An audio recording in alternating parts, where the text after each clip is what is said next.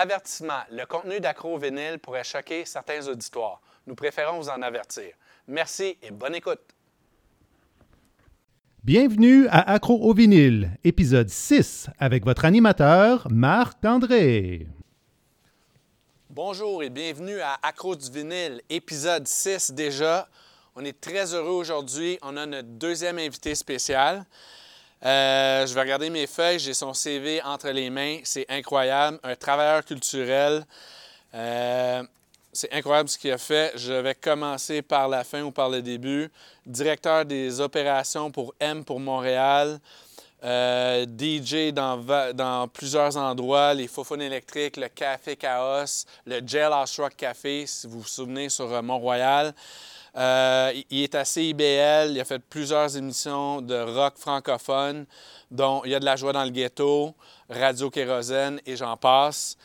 Euh, autre chose, euh, directeur de la production Fofone électrique, la discothèque, des Bazooka, Motel, Bang Bang, King Size, et euh, il y avait sa propre boutique euh, sur Ontario qui s'appelait Kérosène, où est-ce qu'il y avait des, euh, des petits, des fanzines, des bandes dessinées, des CD. J'ai même un sticker ici de l'Empire Kérosène. C'est un éléphant style Shiva avec plein de choses dans les mains et un gros yin-yang sur, sur le dessus.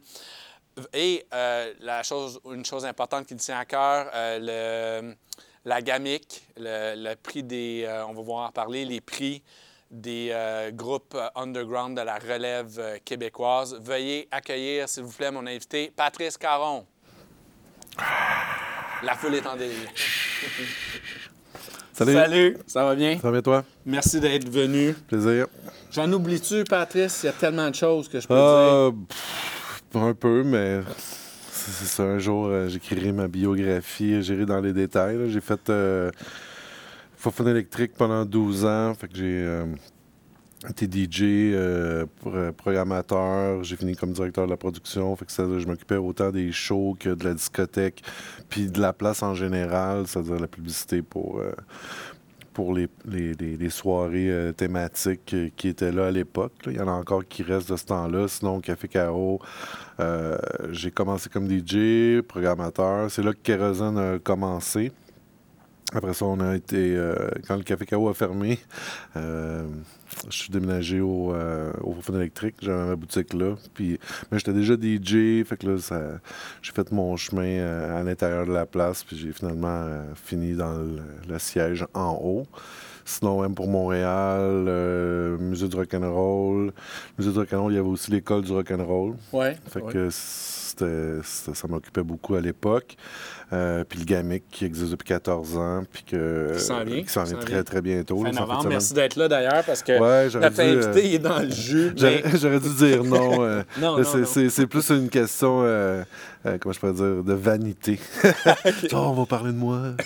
mais c'est ça, j'aurais dû rester à la maison puis faire des trophées, mais désolé merci. Changer le beat un peu. Exactement. Ça, demain, tu vas être deux fois plus, euh, plus motivé à, à battre l'ouvrage. Ouais, ben, j'ai courroyé pas mal aujourd'hui. Fait que je pouvais me, me, me, me, permettre un petit break, mais euh, tout le temps le stress quand tu fais de l'événement comme ça, que tu oublies quelque chose, puis euh, tu te lèves le matin. puis. un flash. Mais c'est un long processus. Le, le, le, gamic, là, ça commence en avril, puis ça finit à deuxième semaine de décembre. Fait que c'est un, c'est un long. Euh, c'est un marathon. Oui, c'est un, c'est un, long marathon. Puis j'en fais un long bout tout seul. Euh, puis euh, à peu près deux, trois semaines avant, il y a une équipe qui se greffe. Puis ça devient plus le, plus le fun. Parce que sinon, c'est vraiment. Ça va en solo, comme. Oui, puis c'est, c'est beaucoup. c'est un recensement. Fait qu'on on, on, a des inscriptions. Puis ça finit tout le temps qu'on en a environ 600. Wow. Euh, puis on en échappe des fois parce qu'il y en a trop qui arrivent en, même temps. Puis tout le temps, quand les inscriptions sont finies, là, on relance du monde pour dire Hey, t'as pas déposé ton album. Puis euh, même rendu après ça, là, tu dis Ah, j'ai oublié ça, ah, j'ai oublié ça, ah, j'ai oublié ça. Ou des fois, c'est eux qui veulent pas en faire partie non plus, là, parce que, tu sais, on vient, tu dis c'est l'underground, mais c'est bizarre, l'underground. Ça, ça- Il y a un underground qui veut rien savoir. OK. Tu sais, qui vont toujours. eux autres sont underground, pas à peu près. Ouais, c'est ça. autres sont sont- sont- c'est voulu pour certains, là, ils, veulent, ils veulent rester dans, dans ce créneau-là. Euh, ça me fait un peu de peine parce que on- j'aimerais ça qu'avec le gamic, on puisse faire un. Ben, ou montrer l'ensemble. C'est c'est un peu ça l'idée du gamic, c'est de montrer au monde euh, l'ensemble de ce qui se fait ici parce que euh, la disque, ça, ça- ça présente une partie de, puis le gamic, ça présente une autre partie de. Puis l'idée, c'est que le tout soit euh, connu du public, puis qu'eux fassent leur choix, Leur leur, choix, leur découverte, parce que ce qu'on a comme problématique, puis nous, quand on a, on a parti le projet, il y a 14 ans, c'était vraiment pour promouvoir cette musique-là qu'on aimait, puis no- notre scène, sais, ceux qui sont euh, nos, nos voisins, dans le fond, euh, puis qui nous faisaient triper, parce que j'ai tout le temps dit que la scène locale, c'est la, meilleure façon de vivre cette vie-là euh, souvent. Tu, sais, tu peux aller voir des shows, tu peux être dedans, puis tu peux faire partie d'une communauté. c'est prêt, ça, mais si t'es fan, si t'es fan des CDC, ça se passe aux 8 ans, Ouais, tu sais. ouais. Puis si t'es chanceux, là. Puis tes voix gros de même. C'est ça. Tandis que la scène locale, tes voix là, Ouais, puis t'en ben, c'est- bière. mais c'est ça. c'est- mes meilleurs souvenirs, c'est justement euh, des shows au Faux Fun ou des shows euh, au Jailhouse, euh, que, que le band est là, puis il se passe de quoi, puis euh, tu t'en vas chez vous, puis Ah ouais, qu'est-ce que j'ai vu à soir, puis j'ai rien contre euh, Angus Young, là, mais il fait la même affaire depuis 30 ans. Tandis que dans des shows comme ça, euh, la spontanéité est là, puis c'est la personnalité de l'artiste qui ressort plus, c'est pas un gimmick. Euh, puis c'est ça, ça- ça- c'est quelque chose qui m'a allumé euh, depuis euh, l'instant zéro, là, si tu veux, de voir mon, tu sais, mon premier show que j'ai vu de ma vie, c'était à 13 ans, euh, au Rise and Sun, quand Bon. il faisait des shows d'après-midi, les shows All age, tout, pour les, les- tous. les- Ouais, les c'était shows, les hardcore qu'il y avait à l'époque. Puis le premier show que, que j'ai vu par moi-même, que c'était pas ma mère qui m'emmenait, c'était Fair Warning, Fell Safe euh, au, au Rising Sun. Montreal Hardcore, pour ceux qui connaissent Ah pas, ouais, c'est le début. C'est- Tu peux pas avoir plus Ouais, hardcore plus le noyau. Ouais, c'est le ça. début de la scène. Puis euh, c'était fou, ce show-là. Il y avait, dans ce temps-là, les skinheads rentraient partout. Fait qu'il y avait eu de la violence et plein de choses. Et moi, j'étais arrivé chez moi, puis je parlais à mes amis comme si c'était le plus beau moment de ma vie, au grand désarroi de ma mère. Euh, mais j'avais, j'avais la piqûre. Tu sais, c'est- ensuite de ça, j'ai, euh, atteint un rythme où ce que j'allais voir sept shows par semaine. euh, comme un job à temps plein. Ouais, ben c'est ça, c'est ça mes loisirs. Il y en a qui, qui jouent au golf. Moi, j'allais voir des shows. Puis là, de fil en aiguille, euh, je me suis retrouvé à faire ça dans la vie. Puis là, après ça, c'est ça, mon, mon, mon trajet, c'est c'est un peu... Euh. T'as une, t'as une grande palette. Là. Ouais, mais aussi, je vais par... euh, des fois, c'est une question que j'ai- j'ai j'ai- j'ai- j'ai des amis qui sont à telle place comme le Jailhouse. On a joué là avec euh, les Crostons, justement. Puis euh, j'ai connu Jacques, qui était le propriétaire. Euh, puis à un moment donné, euh, j'habitais juste à côté. Puis le Jacques il dit Hey, tu veux-tu faire du booking? OK. J'ai essayé ça, puis c'était le fun. Puis après ça, il a vendu, puis c'est devenu le Jailhouse. Ben, c'était pas le Jailhouse à l'époque, c'était la bar La Terrasse. Ah, Puis là, vrai, c'est ouais. c'est devenu le Jailhouse par la suite. C'est deux frères qui avaient ça, les frères. Ben, au début, non. C'était au début, ça a été acheté par, euh, entre autres, euh, Greg Kidsler, puis de- des associés euh, qui jouaient dans les pugilistes, entre autres.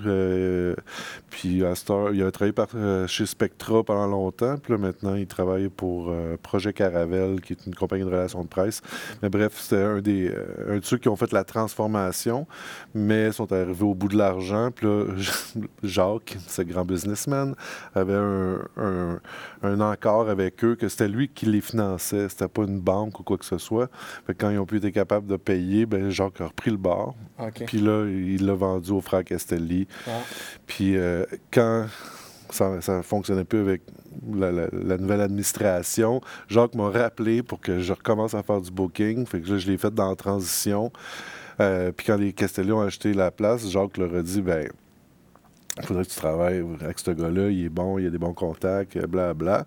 Mais Dominique avait ses propres idées euh, de booking. Fait que j'ai continué à travailler pour eux, mais plus comme DJ. Des fois, je travaillais à la porte, euh, tout ça. Mais tu sais, c'était quasiment mes voisins. J'allais voir souvent des shows.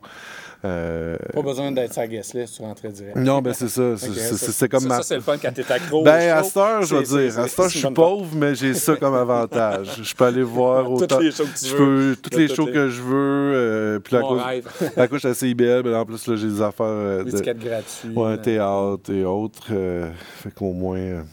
J'ai pas de chalet. Une dépense de moins dans Ben, j'ai pas de chalet dans le Nord, mais j'ai ça. Je peux aller voir euh, les shows que je veux. Euh, puis des fois, c'est juste pas me tente pas, mais tu sais, comme euh, chez Aga, si je voulais, je pourrais avoir des billets, et ainsi de suite.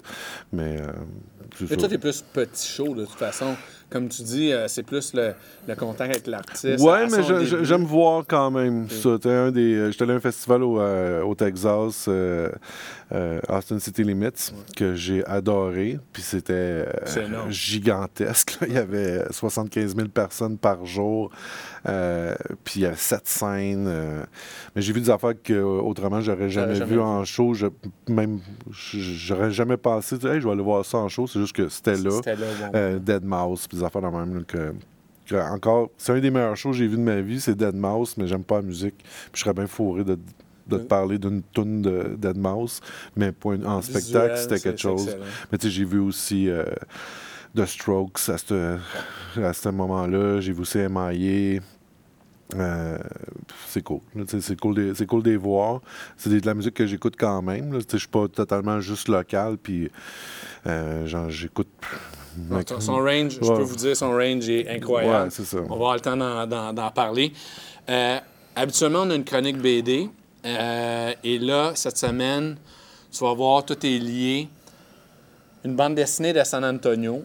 Euh, on s'en est parlé. on est deux grands fans, on peut dire, de l'œuvre de San Antonio. San Antonio, c'est quoi? C'est un, ben, un auteur, c'est le pseudonyme de Frédéric Dard. Frédéric Dard, qui est un Français qui a écrit euh, à peu près 175 livres de romans policiers. J'en ai emmené quelques-uns parce que je sais que tu aimes ça et moi aussi j'aime ça. Fait que ça, ça, me donne une excuse d'en parler.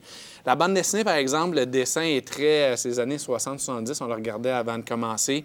Le dessin n'est pas trop attirant, c'est moyen. Mais euh, c'est, comme tu disais, a la première page décrit tous les, les, personnages, Beru, euh, San Antonio euh, bien, euh, et, tout l'univers. C'est comme dans Astérix, qui, qui, qui. Fait que c'est super intéressant de voir ça, mais l'histoire, elle décolle pas vraiment. Non, puis aussi, c'est que c'est une version édulcorée des histoires de San Antonio, puis c'est c'est rarement lié à un, livre en particulier. C'est comme un. Un hors-série. Ouais, c'est comme un mélange. Euh, euh, puis ils mettent beaucoup plus d'accent sur Marie-Marie euh, parce que c'est une enfant. Oui, pour aller chercher le public. C'est ça, mais quand tu lis, tu as lu euh, San Antonio, euh, il finit par la marier, là, Marie-Marie. Oui, ça c'est un peu bizarre. Ça, ça, passerait pas aujourd'hui. Euh, c'est Woody, Woody, Allen, puis ça. Elle est en amour avec lui depuis toujours. Là, puis mais tu sais, c'est un peu. C'est une enfant adoptée, hein, je pense, Marie-Marie. Oui, parce que c'est les, les Bérus qui, qui... Ah, c'est les vrais parents? Ben non, c'était les parents adoptifs. Ah, OK, de Marie-Marie. Puis, OK. Puis c'est ça. Euh, le, monde qui ne connaisse pas l'univers de, de, San Antonio, de Berrurie, vont dire de quoi qu'il parle. Euh, vite, vite, euh, il y a deux personnages. C'est des romans policiers, des polars, écrits sur, en France. L'édition, c'est Fleuve Noir. Et là, j'en ai quelques versions, Fleuve Noir. Tu as un qui s'appelle Berceuse pour Berrurie. Fait que là, on pense qu'il est mort. c'est très vintage. Ça a commencé dans les années 50-60. Ben, les, premiers, euh, il était encore à la guerre. Il, il, parlait de la guerre avec les nazis et tout ça. C'est ça que c'est comme San Antonio a, vieilli de genre 5 ans en 40 ans. Là. C'est tout le temps jeune et fringant, beau, jeune homme, etc., etc. Mais il va passer de... Euh, ben, il n'est pas soldat, là, il est comme un enquêteur dans l'armée ou blablabla. Puis éventuellement, il devient policier, puis euh, à un moment donné, même, il a son, il a son agence privée. mais c'est comme undercover parce qu'il travaille encore pour la, pour la, police, mais il est undercover dans sa propre agence parce qu'il se fait confier des missions dites. Euh, sensible pour euh, ça mais c'est tu sais, c'est avec Bérurier qui est comme un genre de bulldozer euh, fait que la subtilité c'est pas C'est pas son fort. C'est un, c'est un- c'est un- un policier français. euh, puis il y a beaucoup de sexe puis c'est pas nécessairement gracieux non plus Non, c'est assez Sex, Drugs and Rock'n'Roll. C'est peut-être pour ça qu'on a tombé là-dedans. ben moi c'est à cause de Bérurier Noir Oui, c'est sûr. C'est sûr. On va, on va y revenir. À San Antonio, on a Beru Beru. Là, euh, pour ceux qui l'écoutent en audio, on- je vais vous le décrire. C'est, il y a toujours des dessins. On est passé des dessins un peu plus euh, euh, vintage à euh, du comique, du dessin. Et dans Beru Beru, à l'intérieur, il y a des dessins euh, en noir et blanc et c'est très grivois. C'est, du cartoon. ça passerait pas aujourd'hui, c'est unpolitically correct. Encore là, c'est pour ça qu'on aime ça. Et là, dans les années 70, euh, j'ai euh, Apprendre ou à lécher. Là, c'est les photos euh, 70. Euh, ça non plus, ça passerait peut-être Ben, pas c'est ma série préférée Ouais, t'es- les pochettes les de ces pochettes années-là, de ouais. ceux-là, je trouve que le design est vraiment beau Là, après ça, euh, comme je disais, il y en a écrit à peu près 175, euh, à- en plus des hors-séries. Euh, et là, euh, le dessin change encore et le format aussi, mais euh, souvent, c'est euh, les mêmes histoires, mais ils refont les, les pochettes. Puis c'est dur des fois euh, à, à lire. Fait que là, c'est pour ça qu'il est marqué 173 euh, inédit. Et là, j'ai amené euh, Serial Killer San Antonio. Euh, Frédéric Dard, euh, l'auteur, est mort le 6 juin 2000. Et là, c'était un peu le déclin, moi, je veux dire, des histoires. C'était, il était moins inspiré. Et c'est son fils, Patrice Dard, qui continue à, porter le flambeau. Moi, j'ai débarqué, j'en ai lu un ou deux, puis c'est, je pense que c'est Napoléon Pommier, au premier, en tout cas, un jeu de mots. Mais qu'est-ce qu'il faut dire des San Antonio? C'est euh, beaucoup de verlan, des, jeux de mots. Euh, c'est très intéressant. Oui, puis aussi, il y a- des expressions euh, qui, qui sont dans la langue de tous les jours euh, française, de l'argot, qui n'est pas, nécessairement du verlan, mais euh, des, des- des expressions qui même sont peut-être plus euh, utilisées aujourd'hui, mais qui nous fait... moi, je voyais un gros parallèle avec l'orange mécanique d'Anthony Burgess, avec tout le, le, le- le- parler natsa, où il y a un lexique à- à la fin du livre. Faut comprendre. Puis je trouvais qu'il y avait un parallèle un peu dans, dans- dans la forme d'écriture parce que c'est comme si quelqu'un écrivait en joie. Ouais. Euh, Tout avec- le long, ouais. Ouais, puis avec, tu sais, aller chercher loin les expressions, là, comme enfiroiper, puis des Ouais, affaires ouais, ouais. même. Mais c'est pas mal Bérurier. Ça, ça, c'est le côté que, Bé- que le personnage de Bérurier, des fois, tu le lis, puis je pense que si tu le lis pas à voix haute les premières fois, tu comprends pas. Ouais. Parce que c'est dans sonorité. Je donne juste une niaiserie, je pense à ça. Euh, il, cherchait à un moment donné euh, deux frères, les frères Terriers. Puis là, plus loin, tu apprends qu'un qui s'appelle Alain et l'autre Alex. fait que tu sais, c'est c'est le genre de niaiserie qui est venu nous, nous accrocher. Ben, c'est ça, mais des jeux de mots, les calembours. Ah, c'est fou, euh, c'est- c'est- c'est- c'est c'est comme l'esprit français incarné. Ouais. Euh, Puis c'est un peu avec des clichés qui viennent avec, Ouais, là, mais ouais. euh, euh, comme le sexe, des fois, c'est exagéré. Puis on, il- il- on dirait qu'il se revient de nous autres. J'exagère, regardez bien ça. Puis là, il en rajoute- il en- rajoute. Mais tu sais, il y a aussi des fois, quand il partait en, verve, euh, il, était, euh, il avait une plume euh, vraiment intéressante. Quand il, faisait du romantisme ou des choses comme ça, je trouvais que il y avait des moments. Ah ouais, ah C'est- ouais, il- cet auteur-là, il s'accroche autant dans la dérision que dans. Comme, Qu'est-ce qu'il a fait aussi en tant que Frédéric Dard, c'est intéressant aussi. Oui, exactement. Mais Patrice, un peu moins, dans, dans mon cas. Ouais, mais là, c'est comme la peinture à numéro. Ouais, c'est un peu comme, recette, euh, ouais. un peu comme euh, quand Basquiat, euh, il s'engageait euh, du monde pour peindre à sa place. Là, le monde, il peignait à la Basquiat, À la Basquiat. mais c'était pas... euh, Le soul n'était pas là. Non. Et là, euh, je je vais faire une parenthèse. On, on parle de, de romans. Euh, moi, ma cousine, ça rive sud, tu, viens de la rive sud, elle avait un magazine de, filles français et j'avais vu un petit article, un petit encadré. J'ai regardé ces magazines, je passais les étés sur la rive sud chez mon cousin et ma cousine. Et il y avait un article d'un groupe français qui s'appelait Bérurier Noir, que c'était presque du théâtre, du- du, rock naturellement, mais euh, comment décrire Bérurier Noir? C'était dans un petit encadré. Et là, le, plus drôle dans tout ça, c'est que mon parrain avait la collection dans sa bibliothèque des Béruriers de, San Antonio et c'est là que j'ai commencé à en lire. Parce que Bérurier noir, le mot, le mot vient du personnage du policier Alexandre Benoît Béru, ABB pour les intimes. Et c'est là que Béru, les Béruriers noirs ont pris euh, le nom de Bérurier. Et là, moi, ma première cassette que j'ai achetée, c'est Abracadaboum. Et c'est là que l'amour pour euh, le punk rock français, le rock français et les San Antonio, c'est le, le match parfait. Moi, c'est à cause de Bérurier Noir que je me suis intéressé à, à San Antonio. Parce que, Ça venait de là. ben, tout ce qu'il en parlait souvent, tout ça. Parce que euh, moi, le, le premier euh, album que je me suis procuré d'eux, c'était Nada. Fait que j'ai. Après ça, je suis revenu à Macadam Massacre, là, mais euh, la, la- la première période de, de Bérurier Noir, je, je l'aime particulièrement. Puis euh, François vient de sortir, ben, l'année dernière, a sorti un livre euh, de nouvelles qu'il a écrit à cette époque-là. Puis ça, ça nous remet. Ça nous, ben, ça, ça nous remet tout de suite dedans d'où où étaient les influences de Bérurier Noir.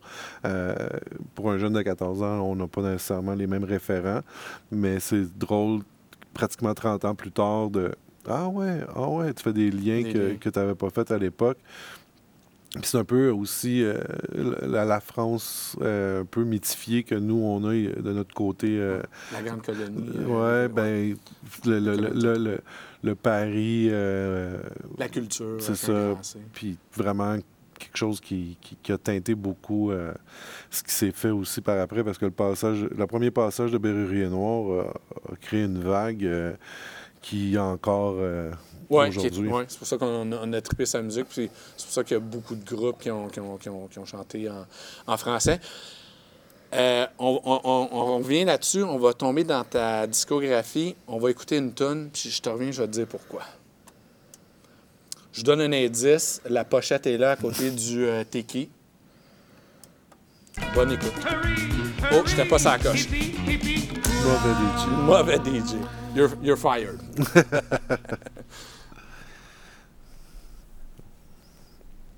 Le popcorn. C'est un blanc.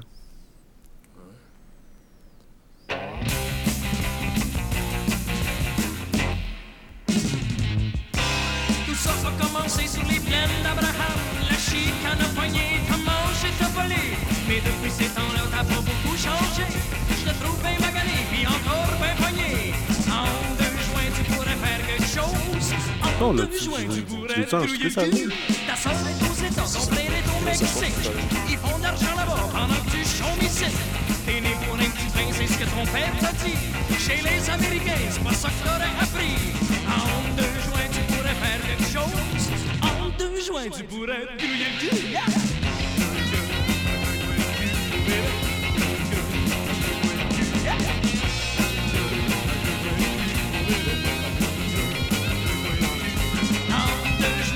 pourrais faire quelque chose. En deux joints, tu pourrais te grouiller le cul. Il te reste un bout à faire, faut que t'apprennes à marcher. Si tu fais comme ton père, tu vas te faire fourrer. Je sais que t'es en hostie pis t'en as jusque-là. Mais tu peux changer ça, vite ça ferait son maudit. En deux joints, tu pourrais faire quelque chose. Québécois. On la faisait en show. euh, Ben, c'est ça. C'est le, le lien, c'est que entre deux joints, je me rappelle d'un spectacle, je vous ai vu à quelques reprises. On, va, expliquer. Euh, Patrice jouait dans Les Crostons. Euh, je, reviens dans deux secondes. Et je, me rappelle, j'ai- j'ai, comme trouvé un flyer. Puis, euh, vous avez joué au DAX, au 78-84 Sainte-Catherine. C'était avec les Velcro Soul. Révélation Zéro, que je salue, Alex Cossol, Jean-Michel, Marshall et Riff Raff, Raphaël, qui jouent dans les F Raymond, un groupe de cover francophone euh, des Ramones avec les gars de Reanimator. Et il y avait les Cossons, bien entendu, et Mobster. Et quand je suis rentré, c'était sur Sainte-Catherine. Tu descendais dans une cave où c'est l'image qui me reste, c'était l'hiver, il faisait un fret de mort. Le stage est en rentrant. Et tu as Patrice qui chante avec son groupe et ils font Entre deux joints de Robert Charlebois, version ska. ouais. Puis c'est. J'ai tombé en amour avec vous autres euh, à ce moment-là. Ben, ça, nous, on était. euh, bon, ben, la première cassette, on a fait euh, Ça va venir de la Bolduc. Puis Charlebois, c'était quelque chose qu'on écoutait beaucoup dans notre appart de la débauche. Situé où pour les intimes?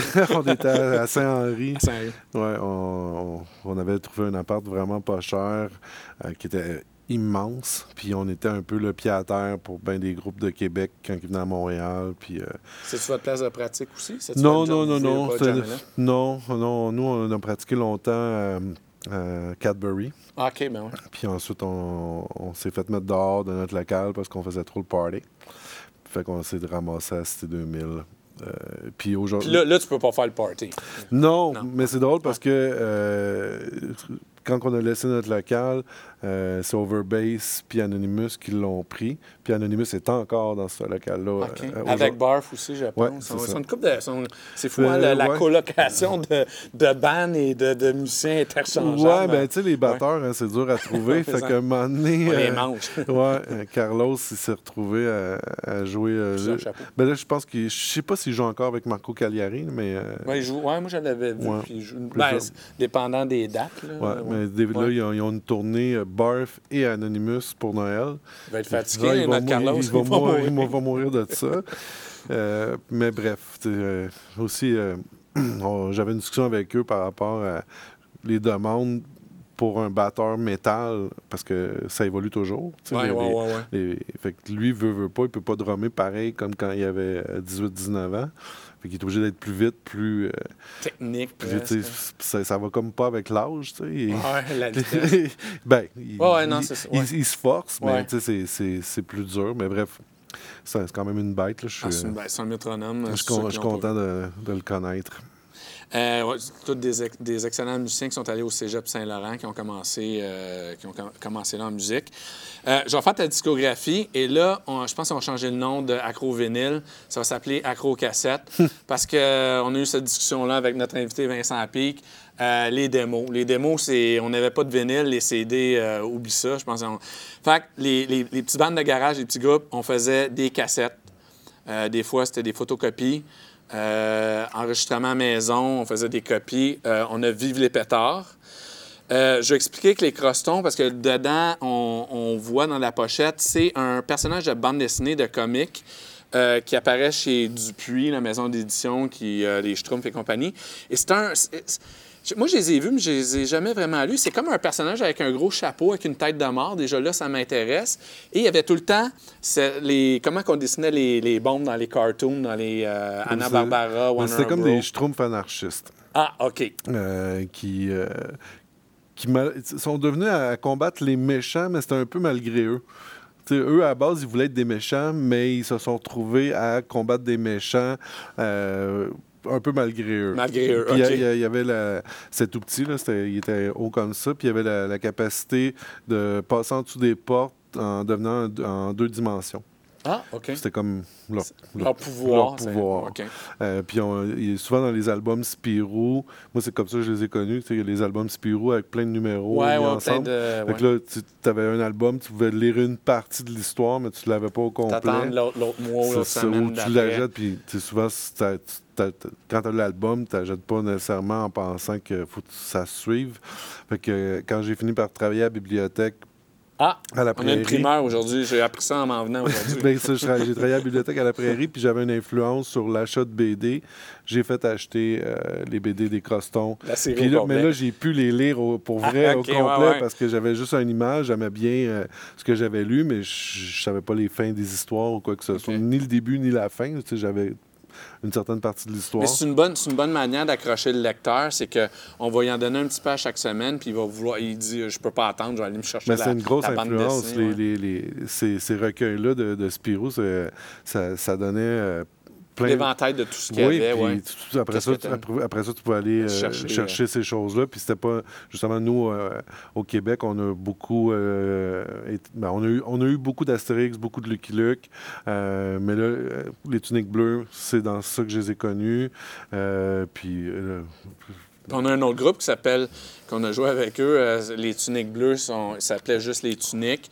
Euh, Monsieur Carrière qui, est, euh, qui est dans Peste, dans gérance. ouais. De, fait que la musique, la bande dessinée, ça va ensemble. Ben, à cette époque-là, c'était une, une influence. On, on était des jeunes geeks. le punk, c'était un peu ça aussi. C'était un- c'était une façon de sortir de sa coquille.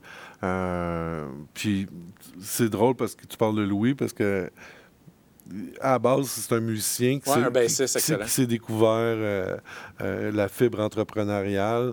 Euh, puis il était chanceux. Il a eu le contrat de, de booker Grimskunk.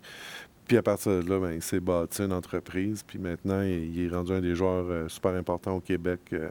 tout en restant à une échelle humaine. C'est Ouais. sûr que c'est pas gros comme Evenco, mais il, il travaille avec Hubert Lenoir, Voivode. OK. euh, Ah ouais, des, gros, des grosses pointures. ouais. Mais on le salue. Euh, un, jeune homme, euh, un jeune homme de notre âge très sympathique. on, est, on est encore jeune.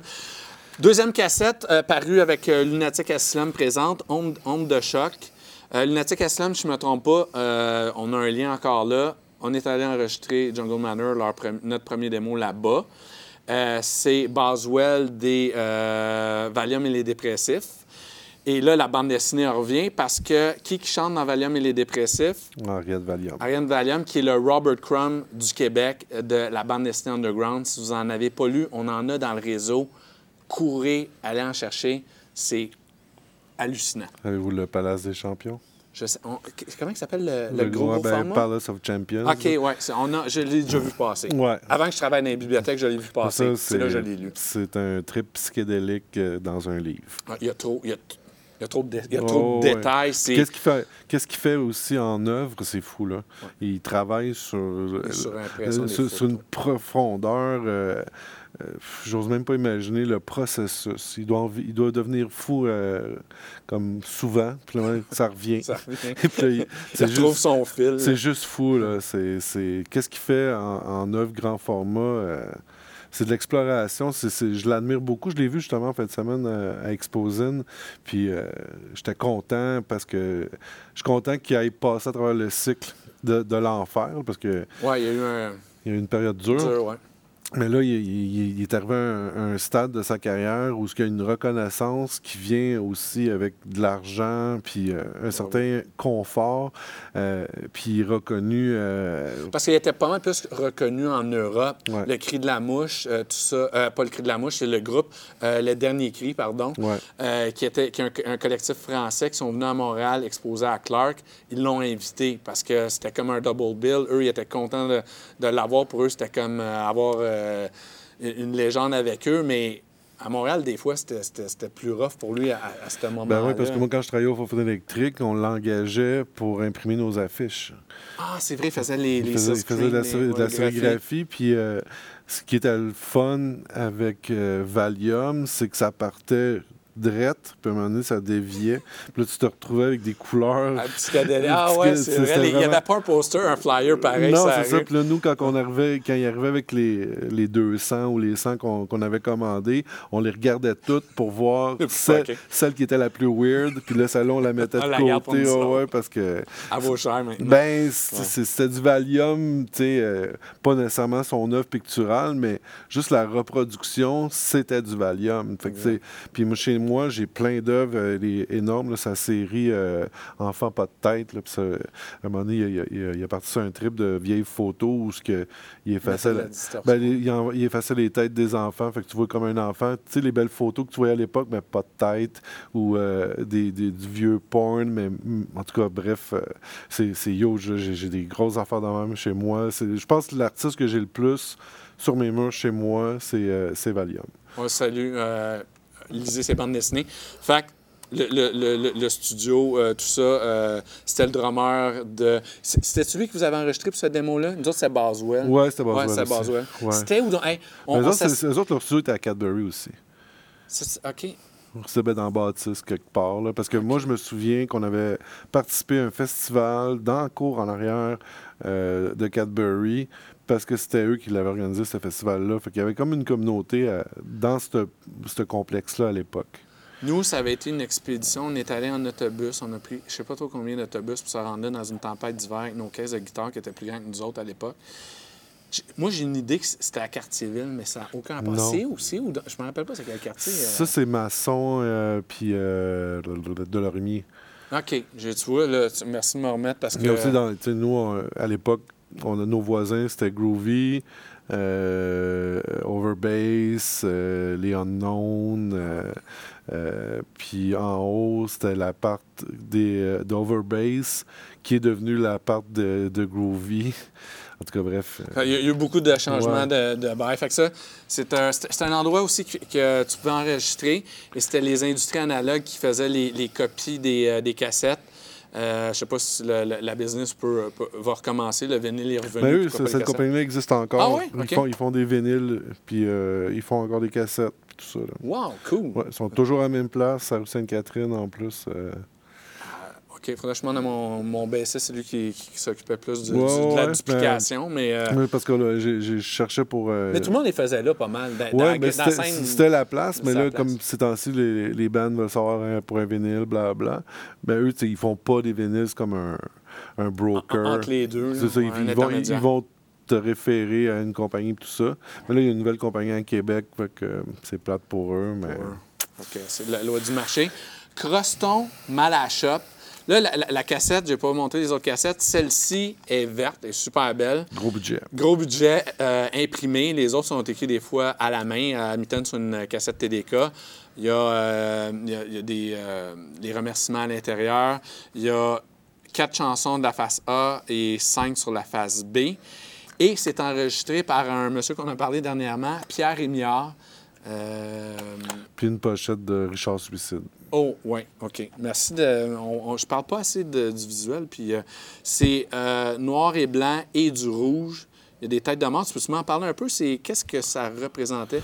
Ben, on, on était inspiré par euh, l'église sur Papineau, qui est écrit en néon, le salaire de ton, péché, Péché. c'est l'enfer. Puis sinon, on, tu euh, Richard, il a, il pris des éléments qu'on, c'était pas mal vous notre logo qu'on, ouais. utilisait beaucoup, mais il a rentré euh, sa touch personnelle. là. On, a pratiquement donné carte blanche parce qu'on aimait beaucoup ce qu'il faisait. Euh, on j'aime beaucoup encore ce qu'il fait à l'époque. Ouais. Puis euh, c'est c'est iconique un peu là, que pour, pour nous, ce qu'on a fait. Mais là, on va le rééditer en vinyle. Puis je pense pas qu'on va prendre ce, ce dessin-là. euh, parce que ça s'inscrivait dans une continuité, mais quand tu veux quelque chose qui sort de l'ordinaire, si on met ça, ça va être. On, on va, va faire abstraction de d'autres éléments que les crostons. Parce que ça, c'était le. Moi, je dire un peu la, la fin de notre période euh, punk, même s'il y a du ska ce, ce genre de choses-là. Les influences rentraient dedans. puis tout le monde écoutait d'autres affaires. C'est ça, hein. puis là, on a, on a commencé à être plus ambitieux. C'est particulier parce que notre production était moins abondante à partir de ce moment-là. Mais euh, au niveau artistique, c'était beaucoup plus stimulant. On, on a changé de guitariste euh, à cette époque-là. Puis notre nouveau guitariste euh, avait pas nécessairement... euh, Le même background le même background. Puis ce qu'il apportait, c'était vraiment le fun. Il y avait un humour qui était pas. Euh, qui était pas comme les autres. Il, il venait pas du même coin. On n'avait pas les mêmes références. Fait que la, la rencontre a été vraiment intéressante au niveau artistique puis humain aussi. Là, je je l'aime encore au bout. C'est qui votre guitariste à ce moment-là? c'est Olivier Tardif. C'est drôle, parce que je l'ai retrouvé, euh, il travaille à l'école de mes enfants. Euh, Ah. Au service euh, d'audiovisuel, euh, tout ça. Le monde est tellement petit. Montréal, un puis c'est drôle parce que euh, lui, à base, c'est un acteur. On l'a, on, on l'a connu parce qu'il était. euh, à l'époque, il y avait un restaurant qui s'appelait La Maison Hantée. Ben oui, puis tu déguises. Puis lui, c'était un des acteurs. OK. Puis on l'a connu euh, pendant qu'il faisait ça. Fait que c'est un acteur. Mais moi, je l'avais vu dans un show, euh, genre euh, 7-8 ans avant. Puis son groupe s'appelait Les Peepees. Puis c'était n'importe quoi. Là, c'est ce gros criage. Il sautait ses tables. Puis c'est un des premiers shows que je voyais dans ma vie. Fait que c'était comme wow. Puis quand on s'est rencontrés officiellement dans le cadre des Crostons, tu, tu te connais, tu jouais dans, dans un band, tu disais, Ah, t'as vu ça, toi? Oui. C'est le genre de show, on était quatre. Là.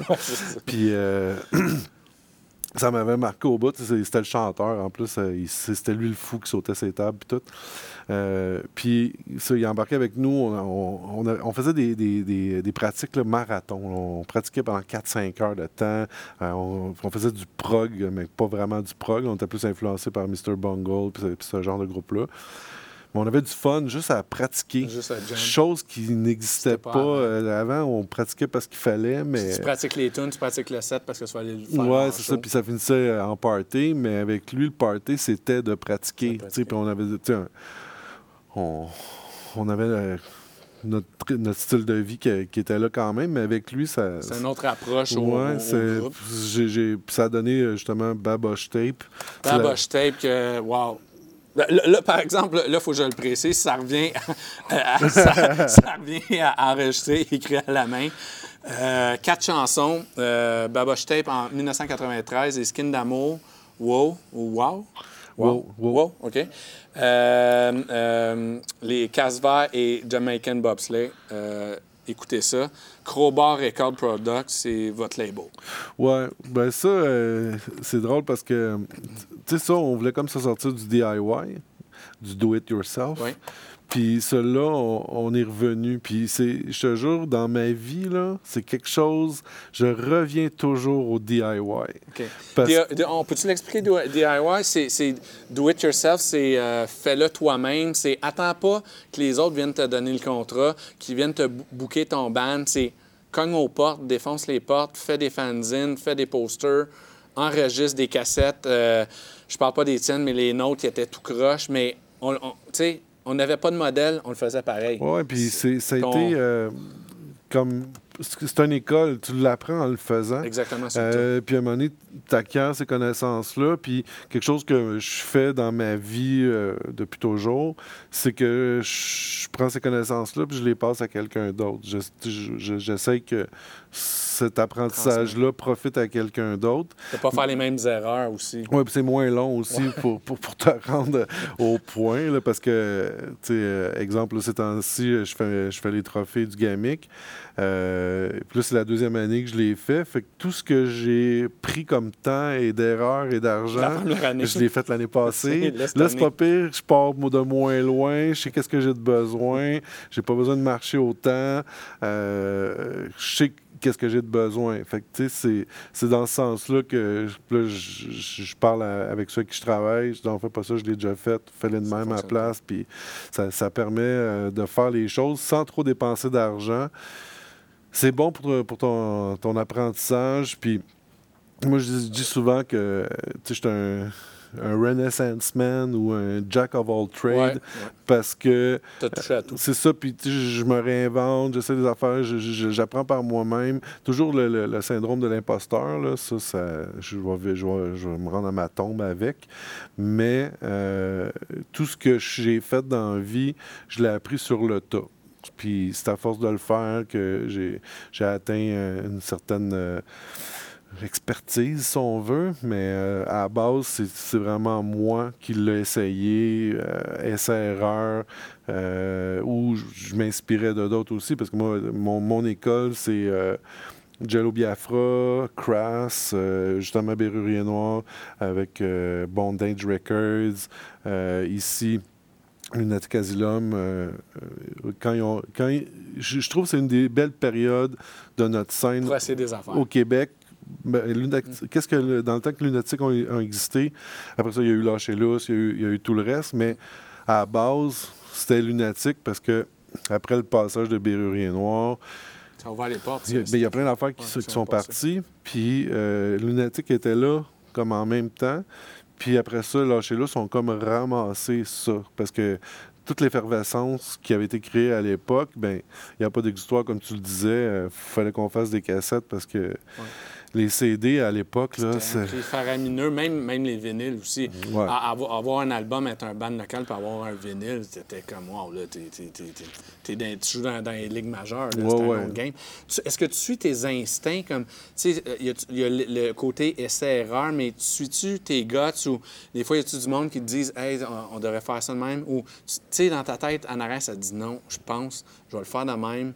Puis, Ah ouais, non, mais ça, ça a été euh, comment je peux dire, un apprentissage dur parfois euh, parce que je dis non, non, je vais. euh, ben, j'ai- un, niveau d'endurance ou à l'inconfort peut-être plus élevé que d'autres. Euh, donc, je, je- je- je vais- je vis un peu euh, euh, sur le fil des fois parce que je tente deux projets ou, ou quoi que ce soit. Mais au final, je me dis que faut que tu vives ta vie. Ouais. Tu peux pas euh, avoir peur puis pas prendre de risques jusqu'à la jusqu'à ta retraite. Je- ah, je- pas rien à retraite. Non, Faites-le maintenant, do, do it now. Ouais, puis t'as rien à Ouais. dire. Moi, j'en ai vécu des affaires, puis C'est pour ça que c'est pour ça que tu as un podcast, c'est pour ça qu'on est là pour en parler. Ouais, ben c'est ça. Sinon, ça serait- j'ai- J'en ai, tu sais, j'ai fait des affaires. des- Il y a des affaires que je suis moins fier que d'autres. Puis, tu sais, souvent, c'est justement c'est dans le regard de l'autre que je me rends compte, ah, OK, ça. Mais pour moi, c'est, je le fais pas pour la gloire, je le fais pas pour l'argent, je le fais. C'est un passionné, c'est un passionné. Je le fais pour le faire aussi. Ouais. C'est parce que euh, j'essaye. Ouais. Puis si ça marche pas, ça marche pas. Puis si ça marche, je finis par me tanner. Dire, le gamic, là, c'est, c'est, un- c'est une anomalie dans mon parcours. Que, Que, que tu t'es pas tanné encore. ben, que- je suis tanné, mais je continue. ben, je suis tanné, c'est relatif. là. Le, le show est toujours le fun à faire, mais tout le processus avant. avant la, la, la, la Mais c'est une job, tu sais, c'est- Ouais. devenu une job. C'est plus. C'est c'est pas, c'est pas une job plate, là, mais c'est une job quand même. Il faut que, que je m'attelle, que je me donne une certaine discipline, puis tout ça. Euh, puis, il faut vraiment que je me discipline par rapport à- au bénévolat que je fais. Parce que je fais, je fais pas mal de bénévolat. Puis ça, c'est vraiment c'est de la passion pure. Là. Je- Ouais, parce je- qu'il n'y a, pas- y a, pas de- y a pas de chèque à, à non, la fin, je le ça. fais juste parce que j'aime ça, puis que, comme l'accès IBL qui a, qui a des difficultés ces temps-ci, je m'investis beaucoup. Ben du monde me regarde en me disant « t'es ben cave Euh, mais je réponds tout le temps « je peux pas laisser mourir un média indépendant ». C'est là que tu as fait ton école. Oui, c'est là que j'ai commencé, puis c'est à cause des autres que je suis pauvre. c'est... tout, t'as tout remis ben, c'est parce que, tu sais, tant que je travaillais pas, que j'avais pas d'émission à CIBL, euh, tu sais, mon band, ça, ça avait. Ça marchait, mais pas tant que ça. On avait du fun, mais tu sais, c'était. je- je me serais peut-être pas dirigé là-dedans euh, si j'avais pas passé par CIBL parce que CIBL, ben là, je me suis mis à interviewer toutes les autres bandes, puis que euh, je- on- avec le temps, on est devenu une référence. Puis là, je me suis développé un réseau, puis après ça, j'ai travaillé pour... euh, été juge au Polywog, j'ai travaillé pour un, un fanzine, qui, euh, un magazine qui s'appelait euh, Pandemonium. Euh, puis je faisais mon fanzine aussi. là. J- j'étais quand j'avais 15-16 ans, je faisais déjà un fanzine. Tu étais un précurseur. Ben, j'en ai fait beaucoup. euh, Mais tu sais, c'est- comme occuper son temps, faire quelque chose de, de- de constructif. tu sais, euh, quand, quand je fais mes trophées, euh, j'écoute pas la TV. Mais c'est une satisfaction personnelle. Je sais Ouais, pas si, si comme moi. Moi, tous les médias que j'ai essayés, peu importe le média, c'est que ça n'existait pas avant. Puis là, je l'ai créé, puis ça vient de moi. Mhm. Fait que ça peut être mauvais, ça peut être bon, mais je l'ai fait. J'ai une vision de comment euh, peindre une tête de mort, faire euh, une murale, faire un, un CD, faire un, un documentaire. J'ai cette vision-là. Je stick to my gun, je le fais. C'est sûr qu'elle est tout croche, mais je l'ai fait, tu sais, euh, avec le cœur. Ouais, ben c'est ça. Puis c'est- de le faire. Oui, parce que ça n'existait pas. Si tu attends de faire le meilleur film ou le meilleur album, tu ne non, feras ben, jamais. Moi, j'ai toujours été ébahi par des groupes euh, à Cité 2000 qui ne sortaient jamais de leur local. Ils- ben, Pas de show, pas d'album, non, pas de ben démo, non, c'est ils- toutes les semaines, sont, ils sont comme jamais prêts à. Mais en même temps, ça, seras jamais prêt. Mais ça, c'est ça, Ouais. j'avais cette vision-là euh, jadis, parce que euh, quand on a fait l'école du rock'n'roll, ce qu'on disait aux, aux enfants, c'était euh, faites-les pour le plaisir. Faut pas, faut pas que tu abordes la musique avec de l'ambition parce que tu vas être déçu. Ouais. Puis euh, la musique, ça va te rester toute ta vie. Tu sais, euh, il va y avoir une guitare qui traîne quelque part, tu vas avoir 72 ans, tu vas la prendre, puis tu vas faire de quoi avec, puis ça, ça va apporter quelque chose. C'est un plaisir, c'est puis c'est un groupe, c'est un échange. Puis les amis que tu vas te faire dans cette communauté-là sont vrais. C'est ça. Moi, je vois du monde à des shows 15-20 ans plus tard, puis c'est comme si on s'était vu hier. Mhm. On s'est perdu de vue pendant des années, on, on se retrouve, on parle comme si c'était hier. Ouais. Ben, c'est ça. Puis, tout ce, ce- ce- comment je pourrais dire, ce- ce- ces gens-là, les, les Ouais. musiciens, euh, après ça, quand, quand on voyait des mondes qui se, se- se- se prenaient euh, quelques bières, puis euh, entre amis, se un local le vendredi soir pour jammer des tunes de Pearl Jam, pour moi, c'était comme aussi valide, sinon plus, que euh, d'aller jouer au golf. Ouais. C'était une activité que tu fais entre amis, puis tu, tu passes du temps avec euh, des, du monde qui pense comme toi. Tu sais, des fois, euh, quand tu deviens adulte, tu, tu viens comme dans un cycle de tu te compliques la vie pour ben, la femme, Ouais. le- les obligations. euh, tu veux, tu veux, tu veux, faut que tu passes du temps avec tes enfants, faut que tu passes du temps, du temps avec ta, ta conjointe, euh, la Une famille. pression sociale. C'est ça. Puis là, là tu as la musique. C'est un- c'est- une évasion Exact, pendant exact. un, certain nombre d'heures. Puis, euh, je pense que c'est essentiel là, pour euh, pas devenir aliéné parce que euh, moi, je suis toujours ébahi de, de voir les centres d'achat le samedi aussi. Ouais. Sais, Comme c'est ça leur activité de la fin de Ah, C'est semaine. triste. C'est très on triste. s'en va magasiner. Pour moi, euh, on a échoué là, en tant que société. là, si c'est ça. Ouais. Moi, j'ai- une tête blanche, là. Toi, t'as une barbe blanche, mais je suis allé, euh, ça arrive ça, dans un centre d'achat en fin de semaine, puis j'ai dit, puis c'est moi qui le dis, j'ai dit, il y a tellement de têtes blanches. T'avais des jeunes familles, puis le reste, c'était des vieux monsieur qui étaient là, qui étaient assis, ou des vieilles madames, puis ils attendaient quoi, ils regardaient quoi, que la vie passe, euh, qu'il se passe de quoi? Il se passe rien, dans, surtout dans Non, ce on était tellement conditionnés à Ouais. acheter des cossins que On n'a pas de besoin.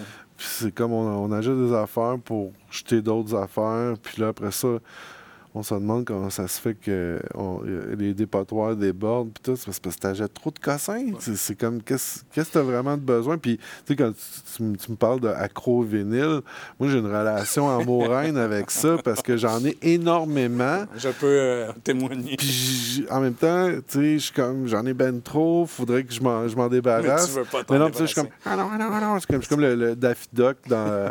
dans Uncle, euh, le- le- le- l'oncle qui a bien des sous, qui a trop de scènes. non, non. De, de- dans Bugs Bunny, tu sais, dans le, le- ils font une parodie Ah, de, Duck, ouais. de Alibaba. OK. Puis Là, Daffy Duck, il trouve, il voit l'or, puis il capote, puis il voit un diamant, puis je suis un peu comme ça, tu sais, parce que euh, j'ai le premier de Cure, version originale UK. Euh, je sais que ça vaut cher. Mais tu t'en débarrasseras Non. pas, même si le gars arrive avec le, avec le prix. Je me le fais proposer de l'argent beaucoup pour, puis j'ai fait non. Hey, mais, mais nous, nous on, on- est, on est des bons consommateurs parce qu'on ne se débarrasse pas. Nous autres, on, est, on a le syndrome du, du collectionneur. Et on regarde, j'ai- encore des cassettes. Y a-tu du. Tu c'est- comme, ouais, pourquoi? Mais ça, ça vaut super cher. Ouais, ouais, Parce là, que la- là, il y a un retour. Ouais, même qui j'en vends ce que, ce que. Parce que je suis rendu à. Tu sais, mettons, tu as les 8 Black Sabbath. Ouais, ouais. Ça vaut-tu la peine d'avoir les 8? Ben, moi, c'est avec Ozzy seulement. Ben, que c'est ça. Même, même le dernier d'Ozzy, il est pas très bon. Ouais, ouais, ça- Fait que, tu sais, c'est- Ouais.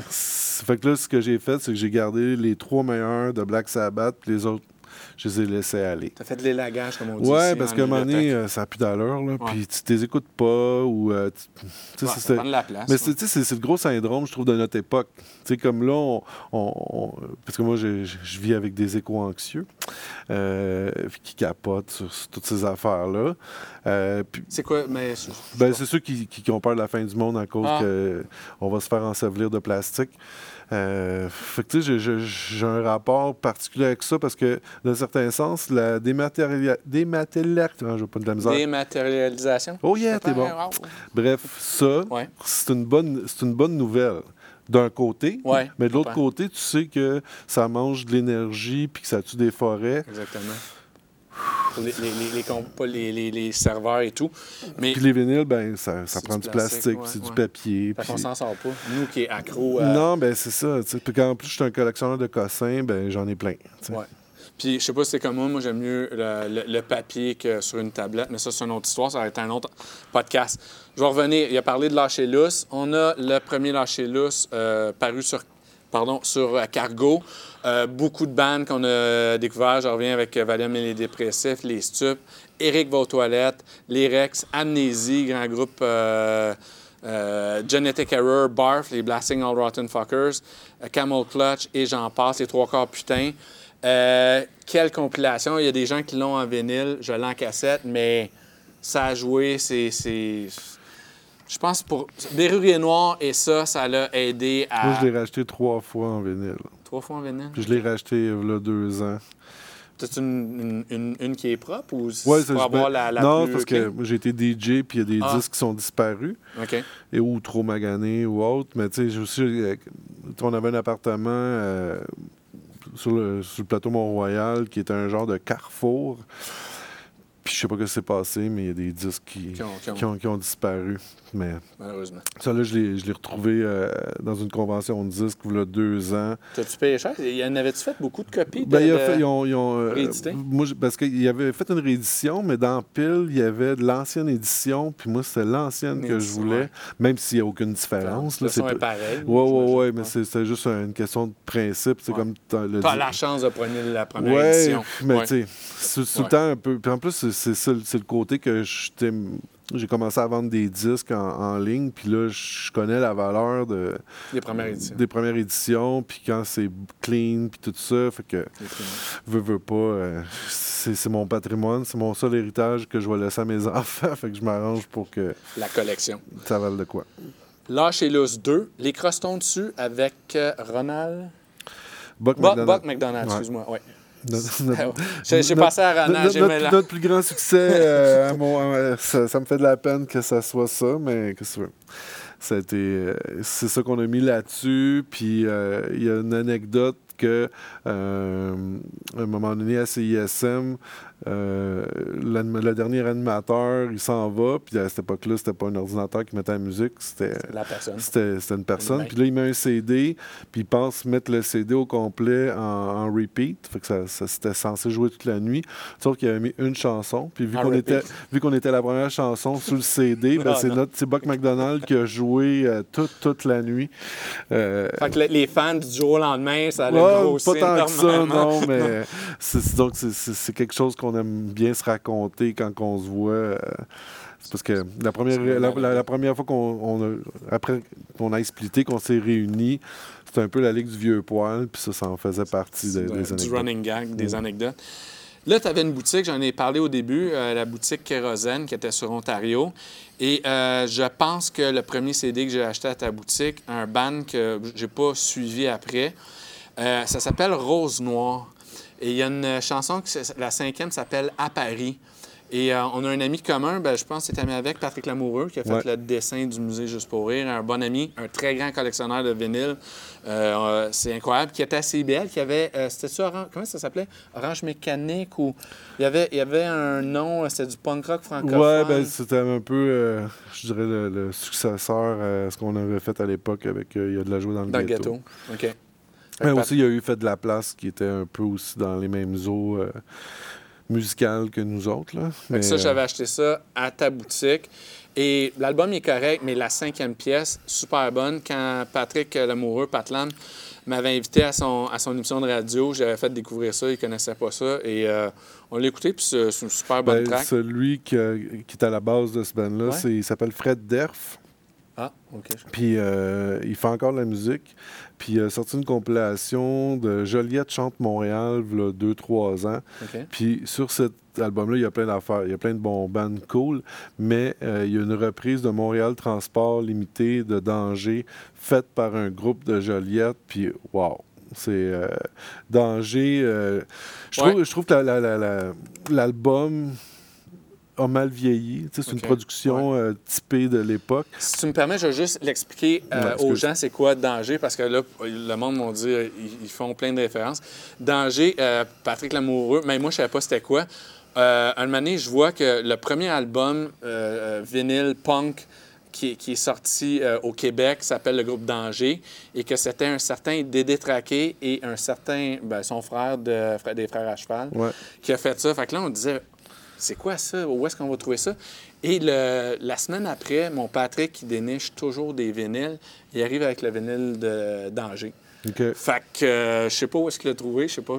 Puis moi, je l'ai jamais écouté, je mais c'est moi qui en avais parlé. Je disais, hey, tu connais ça, Danger? Tout le monde m'en parle, je sais pas c'est quoi. Ouais, ben c'est un band euh, qui ont euh, ouvert pour les New York Dolls Wow. euh, en 74, je pense. À Montréal. Au, au Ouais. Palladium. Ben, où est-ce que maintenant la grande bibliothèque? Ouais. Euh, physiquement, Ouais. cet endroit-là, c'était euh, ben, c'était le, le palais du commerce Ouais. des années 50-60. C'est devenu éventuellement le, le- le Palladium. Et euh, New York Dolls avait joué pour euh, la première fois à Montréal là. Puis- Ils avaient besoin d'un band dans leur... c'était Danger qui ouvrait pour eux. Fait que là, ça a comme fait connaître le band à plus. Puis Danger, ils ils c'est eux autres qui ont vraiment débroussaillé euh, le circuit pour les spectacles au Québec. Parce qu'eux autres, ils voulaient faire une tournée. Mais il n'y avait aucune demande. Là, mais, ils ont décidé de partir, De partir big. partir en tournée. Fait Cool. qu'ils ont vraiment fait. Puis après ça, toutes les bandes métal, euh, justement, Vince, il, il a dû en parler. là, toutes les cassettes, à- au début, c'était beaucoup de métal. Euh, ils ont fait le même, le même circuit Ah. après, puis euh, ils, ont, ils ont comme tapé la trail. Puis nous autres, quand on est arrivés à, à la fin des années 80, là, on a mis de l'asphalte. Fait que là, après ça... OK, euh, fait que le réseau était, était bien, ça, bien c'est établi. c'est sûr que ça là. évolue, ça a changé, mais ouais. ça- c'est grâce à des, des bands comme Danger qui ont, qui ont ouvert la trail. Puis pour l'anecdote, Ouais. leur album, ils l'ont enregistré de nuit au studio d'André Perry, qui est une genre de légende de l'enregistrement au Québec. Mhm. Euh, puis dans le jour, ils enregistraient The Police.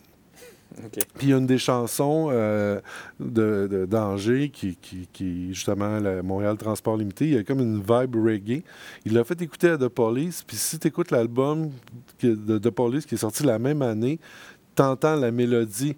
Ah, ils ont comme, ils ont comme ils ont volé. volé, ils ont volé la Ah ouais? mélodie de Wow. Danger. OK. C'est fou, là. Ça veut dire que Danger, il y avait, il y avait, du- il y avait un potentiel Ouais, ouais, ouais. incroyable. Oui, il aurait pu euh, connaître, percer. C'est juste que c'est un peu le défaut. On est chanceux au Québec parce que on, on a un marché euh, défini, mais quand tu es trop niché, ben C'est dur à faire sortir tu de peux pas, tu peux pas. euh, Éric Lapointe fonctionne parce qu'il fait du Éric Lapointe. Mais si on. Euh, Grimmskunk, c'est comme une anomalie quasiment de, de, de pogner autant, là, parce que. euh, au Québec et à l'extérieur. Oui, mais Ouais. même au Québec, si on sont capables de jouer aux quatre coins de la province, c'est plus sur le temps plein, mais euh, Danger, comme je dis, c'est eux qui ont vraiment ouvert la trail, puis le public n'était pas prêt à ça, parce qu'on sortait à peine du yéyé. Euh, Offenbach n'était pas, était pas Offenbach en 74, mais oui, c'était Offenbach, mais... Mais c'était pas. C'était ouais. pas, c'était pas qu'est-ce qu'ils sont devenus en 83-84, là, c'est, c'est autre chose. Euh, puis Danger, ben, il arrivait euh, inspiré des New York Dolls, habillé en fille. parce qu'au début, ils se voyaient plus comme un, un band glam, tu sais, Ok. glam rock, mais vu qu'il était un peu tout croche, un peu euh, rebelle. C'était moins glitter, c'était moins brillant, c'était punk sale. C'est ça, peu, finalement. punk. Il y a toutes les histoires de drogue qui embarquent, qui font qu'ils sont devenus... euh, Danger. Un Ouais, danger, ben, un danger pour eux. Puis aussi, public. dans leur, dans, leur- dans leur band, il y avait Pierre Bellemare, qui est le frère de, de l'autre, qui, euh, moi, je l'ai vu en show dans un festival qui s'appelait... euh, euh, ben, ça a commencé avec Because French is Beautiful, puis c'est- devenu un, un autre festival par la suite, puis je l'ai vu en show, puis c'était pas bon, tu sais. Mais je connaissais toute la légende qui était en arrière, puis j'étais... Ah ouais, c'est ça que ça donne danger, mais après ça, des détraqués est arrivé. Puis- des détraqués, puis frères à cheval. C'est comme eux, c'est on touche de la musique, parce qu'ils ont touché à tout. Ouais, ouais, ouais. Du western, du, du Mais des rap. détraqués, quand ils sont arrivés, ça, ça a fessé, là, parce que euh, le, le- le rap rock, euh, il n'y en avait pas tant que ça. Puis eux sont, sont vraiment arrivés avec une attitude euh, rap. Euh, mais, Proto-rap. mais- ouais, mais avec- c'est- c'est Ouais. c'est- c'est comme le rap à Billy, mais à peine une coche au-dessus. Euh, mais musicalement, y a- y a- c'était élevé, puis ça, ça fitait avec un peu euh, ce qu'on entendait qui venait autant du côté des États-Unis que du côté de la France. C'était un, Il était un- précurseur dans tout, Ouais, finalement. ouais, hein, ouais, dans ouais, ils sont- Danger, dans Dédé, dans, dans, dans, dans Frères à cheval. Ouais, ben, les frères à cheval, c'était le. Personne faisait du. je- moi, j'écoutais pas de western dans ce temps-là. ou Ben, de c'est- pop ben, western. En tout cas, moi, j'ai j'ai plus aimé les tâches que les frères à Ah, cheval. Mais, excellent. mais les tâches, Ouais. ils faisaient. euh, C'est eux qui ont donné naissance, malgré eux, aux frères à cheval. Gilles Brisebois, il jouait avec, Dans- avec les frères à avec, cheval. avec, euh, les tâches, puis après ça, il s'est avec les frères à cheval. On jouait avec Voivode aussi. Ouais, ouais, ouais. Mais Voivode, il a- quand tu regardes, il y a bien du monde qui ont joué avec eux euh, temporairement. Ouais, ouais.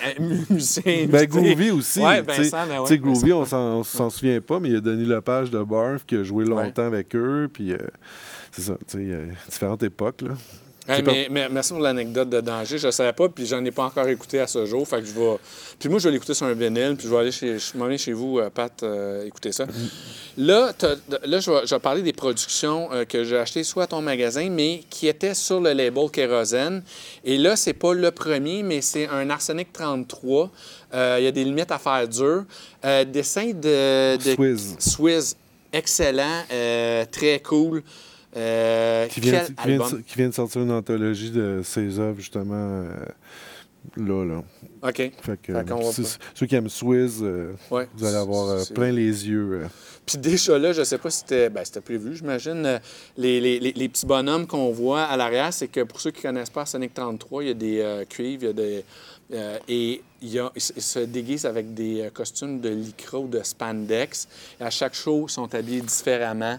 Fait que c'est euh, c'est des bêtes de scène, euh, des excellents musiciens, mais euh, ils se déguisent de façon, on peut dire, loufoque. euh. Ouais, mais c'est un statement. Ouais. C'est comme les Aquabats. Euh, Aquabats, euh, ils ont leur look, puis Arsenic, c'était ça, puis c'était rendu la joke, c'est comme quelle couleur va être leur saut. ouais. Puis tu sais, à un moment donné, ils sont arrivés avec des affaires carottées, puis... Dans il y a- des flammes, Ouais, ouais, ils sont allés, sont, allés, sont allés très loin ouais. dans, dans cette affaire-là, puis ils ont, ils ont tenu ça jusqu'à la fin. puis pour moi, euh, c'était admirable. as signés, Ouais, finalement. ouais. Il était indépendant. Toi, tu les as vus, tu as dit, OK, il y a de quoi J'ai faire. fait beaucoup de choses avec eux euh, à l'époque de cet album-là. Ben, avant. C'est-tu le premier album qui, qui est sur Kérosène? Euh, non, c'est Viva Beru le premier. OK. Mais euh, eux, c'était probablement une de mes premières signatures. Euh, je leur ai fait faire aussi des cabarets kérosène. Ils en ont fait trois, quatre. Dont le dernier qu'on a fait au Spectrum, c'était eux, Last Band aussi. J'ai, beaucoup travaillé avec eux. Là, il y a eu des histoires. on, on s'est perdu de vue pendant un certain temps, mais on a refait la paix. Avant leur dernière série de shows. Là. Fait que c'était comme un boucler la boucle. Mais en même temps, l'œuvre au complet, j'aime beaucoup euh, ce qu'ils ont fait, mais je trouve que cet album-là, c'était. euh, je dirais- excellent. je, je- je dis pas que c'est leur top, là, parce qu'il y a y d'autres affaires qu'ils ont faites qui, qui étaient très bonnes, mais ça a incarné euh, l'évolution. Puis là, OK, on a trouvé notre style, puis après ça. Oui, on- c'était le momentum, c'était le bon timing, Puis la production le- est bonne. Aussi le, le- le- propos qui s'est beaucoup plus affirmé avec ça. C'est sûr qu'avant, c'était toujours là, mais vraiment, ils ont réussi à, à- à trouver leur ton à partir de cet album-là. Puis ce qu'ils ont fait ensuite, euh, tranquillement, les tranquillisants, puis courte pointe, c'est des ces excellents albums, mais l'affiliation est Ouais. là. là. C'est pas. Ça, c'est la pointe de l'iceberg. Écoutez Ouais. celui-là, si vous en avez un c'est- une bonne porte à ouvrir pour le reste. Ouais. Puis ça, ça a influencé beaucoup de. Oups, excusez. Ça, ça m'arrive. Ça, ça m'arrive tout le temps en live. Euh, parce qu'il va falloir mettre un 10 bientôt. On va, on va, on va faire un survol vite. Un autre groupe que tu as signé, euh, Cynical Zardas. Moi, je les avais connus live. Ils vendaient ça. Euh, copie maison. Le, le- le CD, je pense, c'est un, c'est un CDR ou en tout cas, c'est une copie euh, photocopiée. Et là, tu as fait Comforta- Comfortably Human. Euh, quel album, quel band hardcore comme on les aimait. Il y a, on, dirait, eux, ça a été fait en, tu vas me dire l'année, mais on dirait qu'il y était 10 ans. On dirait qu'il il aurait pu faire ça il y a 10 ans, dans le sens que il- on dirait qu'ils font, font partie de la première euh, mouvance du hardcore, mais euh, Ben, c'est plus dans. Moi, je, je trouvais que c'était plus proche de Melt Banana dans le. Dans l'esprit, dans le son, parce que c'était pas punk pur et dur, c'était musicalement très très violent, très très agressif, très très comme. Tu sentais la, Ah ouais, la tension qui était là, mais. euh, il y avait plus d'affinité justement avec des, des, des bands euh, hybrides qui sont pas purs et durs parce que rendu, déjà, rendu là, le punk, c'était un petit peu euh, de la musique à numéro. ouais, c'est comme. Ça avait- tout avait été pas mal fait. C'est ça, puis que, tu sais, le, le look était quasiment aussi important que la musique, puis blabla. Tu sais, moi, j'adore Ripcords, mais en même temps, je trouve que c'est une formule, puis c'est un véhicule beaucoup pour Paul Gott. Euh, mais le punk, encore aujourd'hui, je considère que c'est la survie du rock'n'roll. C'est lui qui le donne la, Ben, la dose d'adrénaline. quand le- sinon, quand le rock'n'roll rock'n'roll évolue à travers le punk. Le reste, c'est de la redite. On, on- reprend des choses qui existent déjà.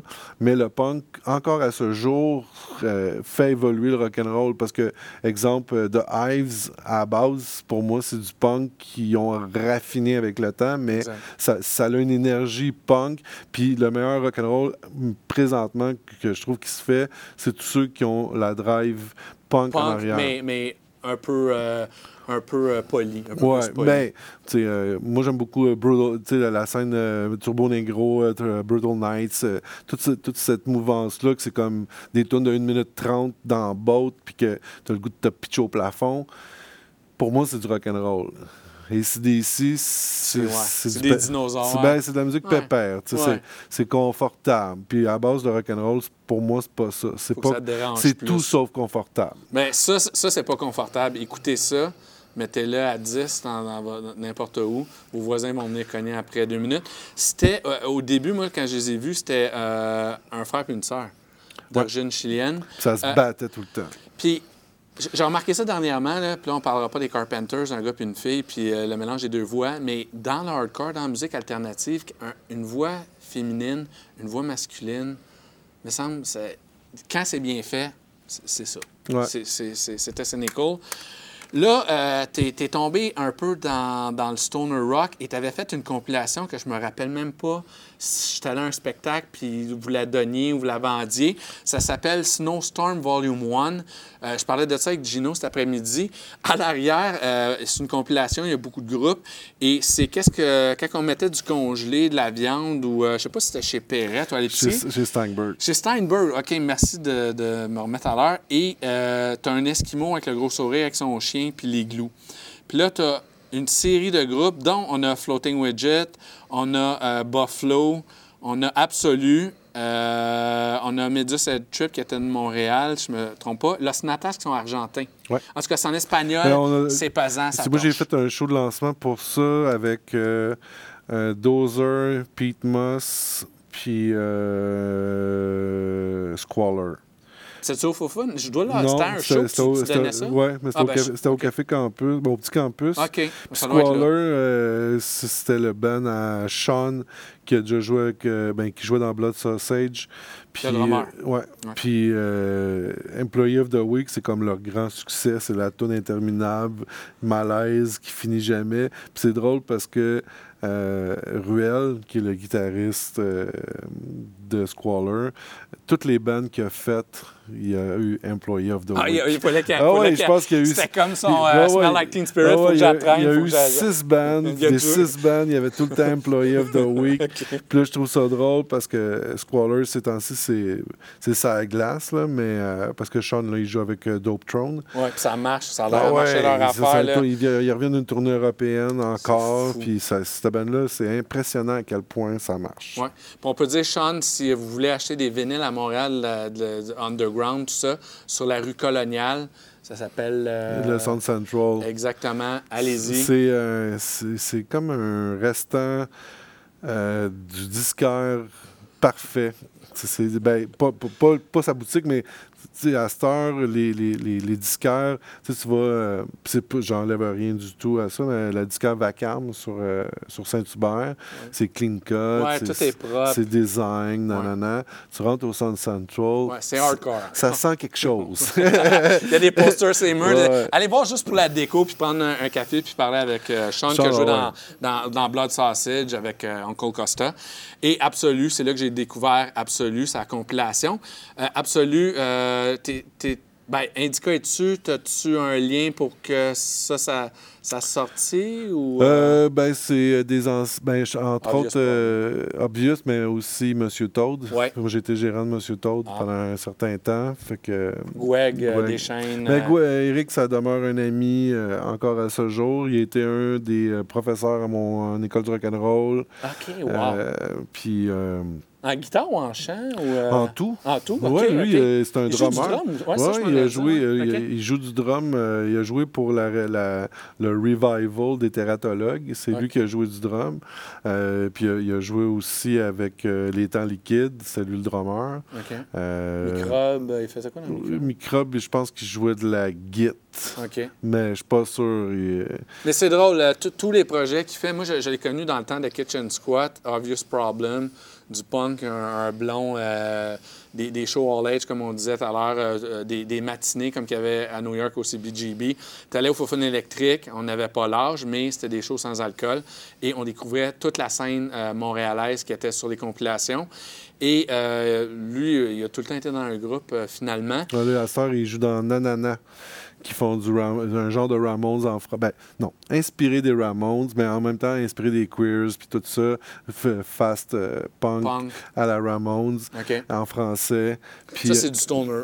Ouais, mais ça, c'est, ça, ça passe stoner. C'est drôle, il a Mais, touché à tout. Tu sais, quand je disais tantôt, Squaller, lui, il a joué dans un des incarnations du Ben Aruel. Je me souviens pas c'est quoi le nom, c'est un nom le long de manque, je suis pas capable de, de prononcer, Mixometathesis ou quelque chose de même. Euh, puis il faisait Employee of the Week aussi. C'est son boulet. Ben, tu sais, il était. euh, quand je suis déménagé sa rue euh, Marianne, j'ai pris sa chambre. Euh, après ça, je suis déménagé euh, sur le plateau dans un loft. euh, puis j'étais avec lui.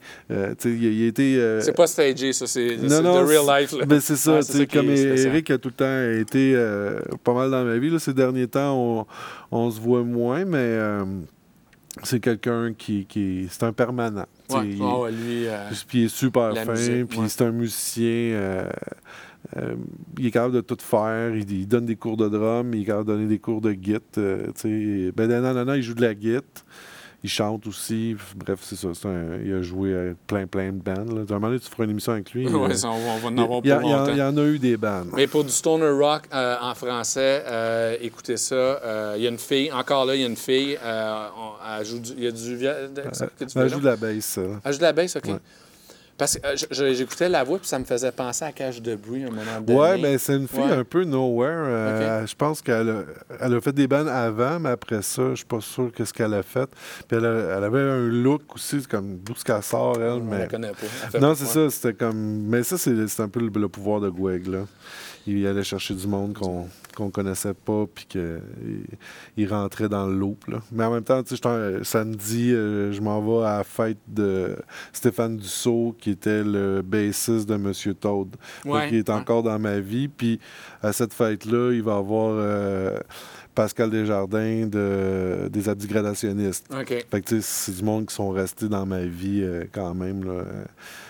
J'ai vu Pascal Angelo, le chanteur des Abdis, euh, samedi. Puis, Ça existe encore, ça?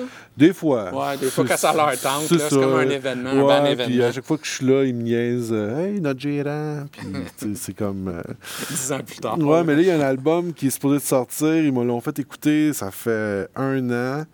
Euh, puis là, ils ont peur de le sortir un peu parce que, encore une fois, qu'on dit, il y a des choses qui vieillissent mal. Ouais, ben, ben, moi, je dirais de le sortir pareil, puis ça va faire parler, mais... Là, j'avais emmené d'autres CD, euh, les Dead Kennedys, qui ont été une grande influence pour, euh, les, pour toi, pour les crostons, Jello Biafra. Jello Biafra et euh, No Means No, quel match-up incroyable. Quel album aussi incroyable. Ouais, ben, cette série-là de Jello, il n'y a pas grand-chose de pas bon, là. Le, Ouais. di- le disque avec Mojo Nixon, c'est magique. Avec DOA aussi. DOA, mais c'est peut-être le moins bon. Ouais, ouais. Mais euh, celui qu'il a fait avec euh, les gars de Ministry, Ouais. moi, ça, c'est. Wow, c'est pour moi, euh, je les ai encore en vinyle. Tu sais, quand je dis c'est les, les vinyles que, Que, je, que tu tiens. que je vais jamais laisser aller, c'est ça. Celui-là aussi, je l'ai en vinyle. Euh, Celui-là aussi, ben, Dead Kennedys, euh, jusqu'à. Je te dirais. même Bedtime for Democracy, ça demeure euh, quelque chose de bon. Là. Euh, puis ce disque-là, mais pas, pas celui-là, mais Fresh Fruit from Rotting Vegetables, le premier, je le connais tellement par cœur que j'anticipe les chansons. Je le sais c'est laquelle après. OK, ouais. T'sais, Ça, tu l'as écouté pas Oh, mal. ouais, ouais. Puis je- ma blonde avait plus je l'écoute parce que je, je la chante en la regardant puis elle faisait des faces. Parce que pour moi, c'était mon, mes 13 ans, c'était Dead Kennedys. On écoutait euh, Voici l'Amérique interdite. On a vu Jello Biafra. Puis je suis allé au magasin de disques le lendemain. Euh, puis ça a été une école euh, parce que je lisais les paroles. Puis euh, ça te fait. Ça te fait Ah, Jello Biafra aussi, c'est un personnage quand tu le vois en show. ouais. Moi, j'ai pas vu Dead Kennedy, j'ai vu Jello Biafra the Guantanamero Ouais. euh, School of Medicine et il reprend à peu près six chansons minimum, ses grands hits de Dead Kennedys. Puis, bon, il a grossi un peu, puis tout ça, puis il a vieilli, il a perdu des cheveux, mais l'énergie qu'il a encore, ce Ouais, encore- bonhomme-là... pour moi, c'est encore une référence. Ouais. C'est un truc que je suis sur Facebook puis que je me tanne pas. Y a-tu un compte Instagram? J'ai jamais pensé Je pense pas, Non, hein, parce il qu'il est est quand même. euh, il- ouais, ben, il, a, il a fait une série qui s'appelait What Would Jello Do, ce qui est un peu une, une blague de qu'est-ce que Jésus ferait, parce que c'est un, un slogan. Là, c'est Jello, puis là, il, il parle euh, des, des criminalisations du cannabis, puis ainsi de suite. Euh, c'est un collectionneur de disques Ah, ça, c'est fou, hallucinant. ça, il a son propre label. euh, il- Ah, Alternative Tentacles pour euh, ceux Ouais, qui veulent. c'est une référence. Là. Euh, Ouais. il a sorti plein d'affaires. Zen Guerilla, que, encore une fois, euh, plein d'affaires. il, a sorti, érudit, il, il ce a, gars-là? il a sorti euh, le deuxième disque de Voivode, ben, une cassette. Ah oui, c'est vrai, c'est vrai. Ouais. Euh, c'était quoi? Ouais, c'était quoi? Je me souviens pas le titre. Ouais, non, c'est vrai, une couple Moi, j'ai acheté le chandail que Away a dessiné pour Alternative Tentacles quand ils ont sorti cet album-là. Ouais. En tout cas, bref, Jello Ouais. Biafra, pour moi, c'est un. Si vous, si vous regardez sur euh, YouTube, il y a- ça s'appelle, euh, Gra- euh, pas Grave Digger, ça s'appelle euh, Cradle. euh, Crate Digger. Cra- ouais, merci. Euh, et euh, il y en a un sur Jello Biafra. Ouais. Généralement, c'est sur des DJ ou beaucoup sur le hip-hop, sont aussi intéressants. Mais celui de Jello Biafra, tu es, chez eux, premièrement, tu as ses chats, tu as des vinyles qui sortent, tu te dis, OK, il écoutait ça, tu es, surpris de qu'est-ce qu'il écoute, puis euh, de ses connaissances. Ah ouais, non, c'est fou. C'est. Je, je, je, je- sais pas si c'est un but à atteindre, là, mais d'avoir ce que s'il y a dans sa tête à lui, là, C'est fou. Là. Moi, j'ai vu des- un show de spoken word de lui. Il parle non-stop pendant trois heures. Je l'ai à Concordia. Non, moi, je l'avais vu au Texas. Mais tu sais, même pas une gorgée d'eau, rien. C'est comme il parle pendant trois heures, puis c'est demandant. Là. Ouais.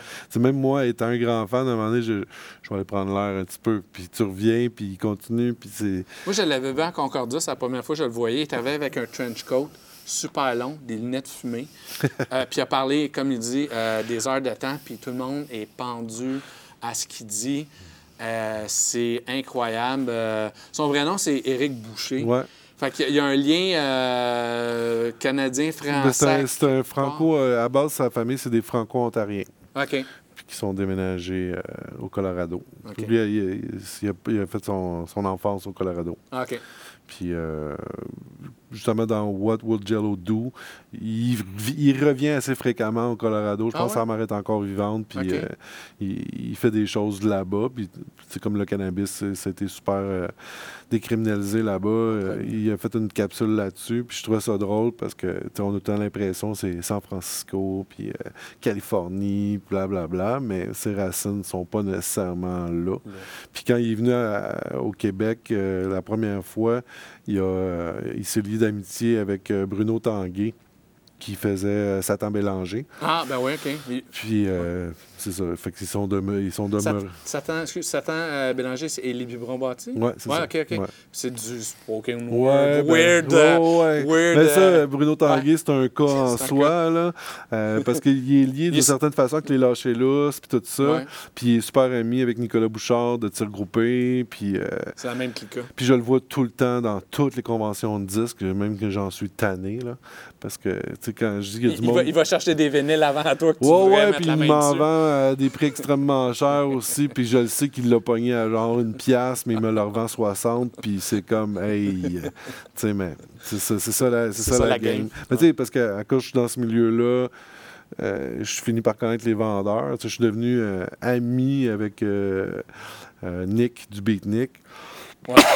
Je pensais jamais me retrouver dans la même pièce que lui plus qu'une heure. Là. Puis il est venu chez nous faire du picking dans ma collection. Puis il était là une semaine de temps. Il venait à tous les jours. il, Oh arrivait, il arrivait avec son café. Puis là, à ce temps, on s'appelle parce que Vous êtes des bros à ça? non, mais c'est parce que j'ai des, euh, du monde qui me propose des collections de disques, puis euh, quand c'est plus dans son créneau à lui, euh, Tu, tu l'appelles. je l'appelle. Puis, euh, mais c'est drôle parce que, tu sais, d'un bord, moi, j'ai Claude Rajotte qui me texte euh, pour me parler de sa santé. J'ai Lucien Francoeur qui m'écrit des messages sur Facebook. Puis je jase avec euh, Nick Catalano euh, au téléphone de même.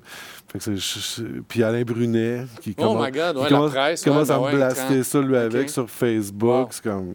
je- tu m'aurais dit ça, il y a 20 ans, puis j'aurais ri, là. C'est comme ben... T'aurais pas vu. Dans la boule de cristal, c'était pas, c'était pas prévu. Non, ça, c'est ça. Puis que ça devienne des amis, puis euh, des références, puis... euh, Alain Brunet, c'est un spécial, là.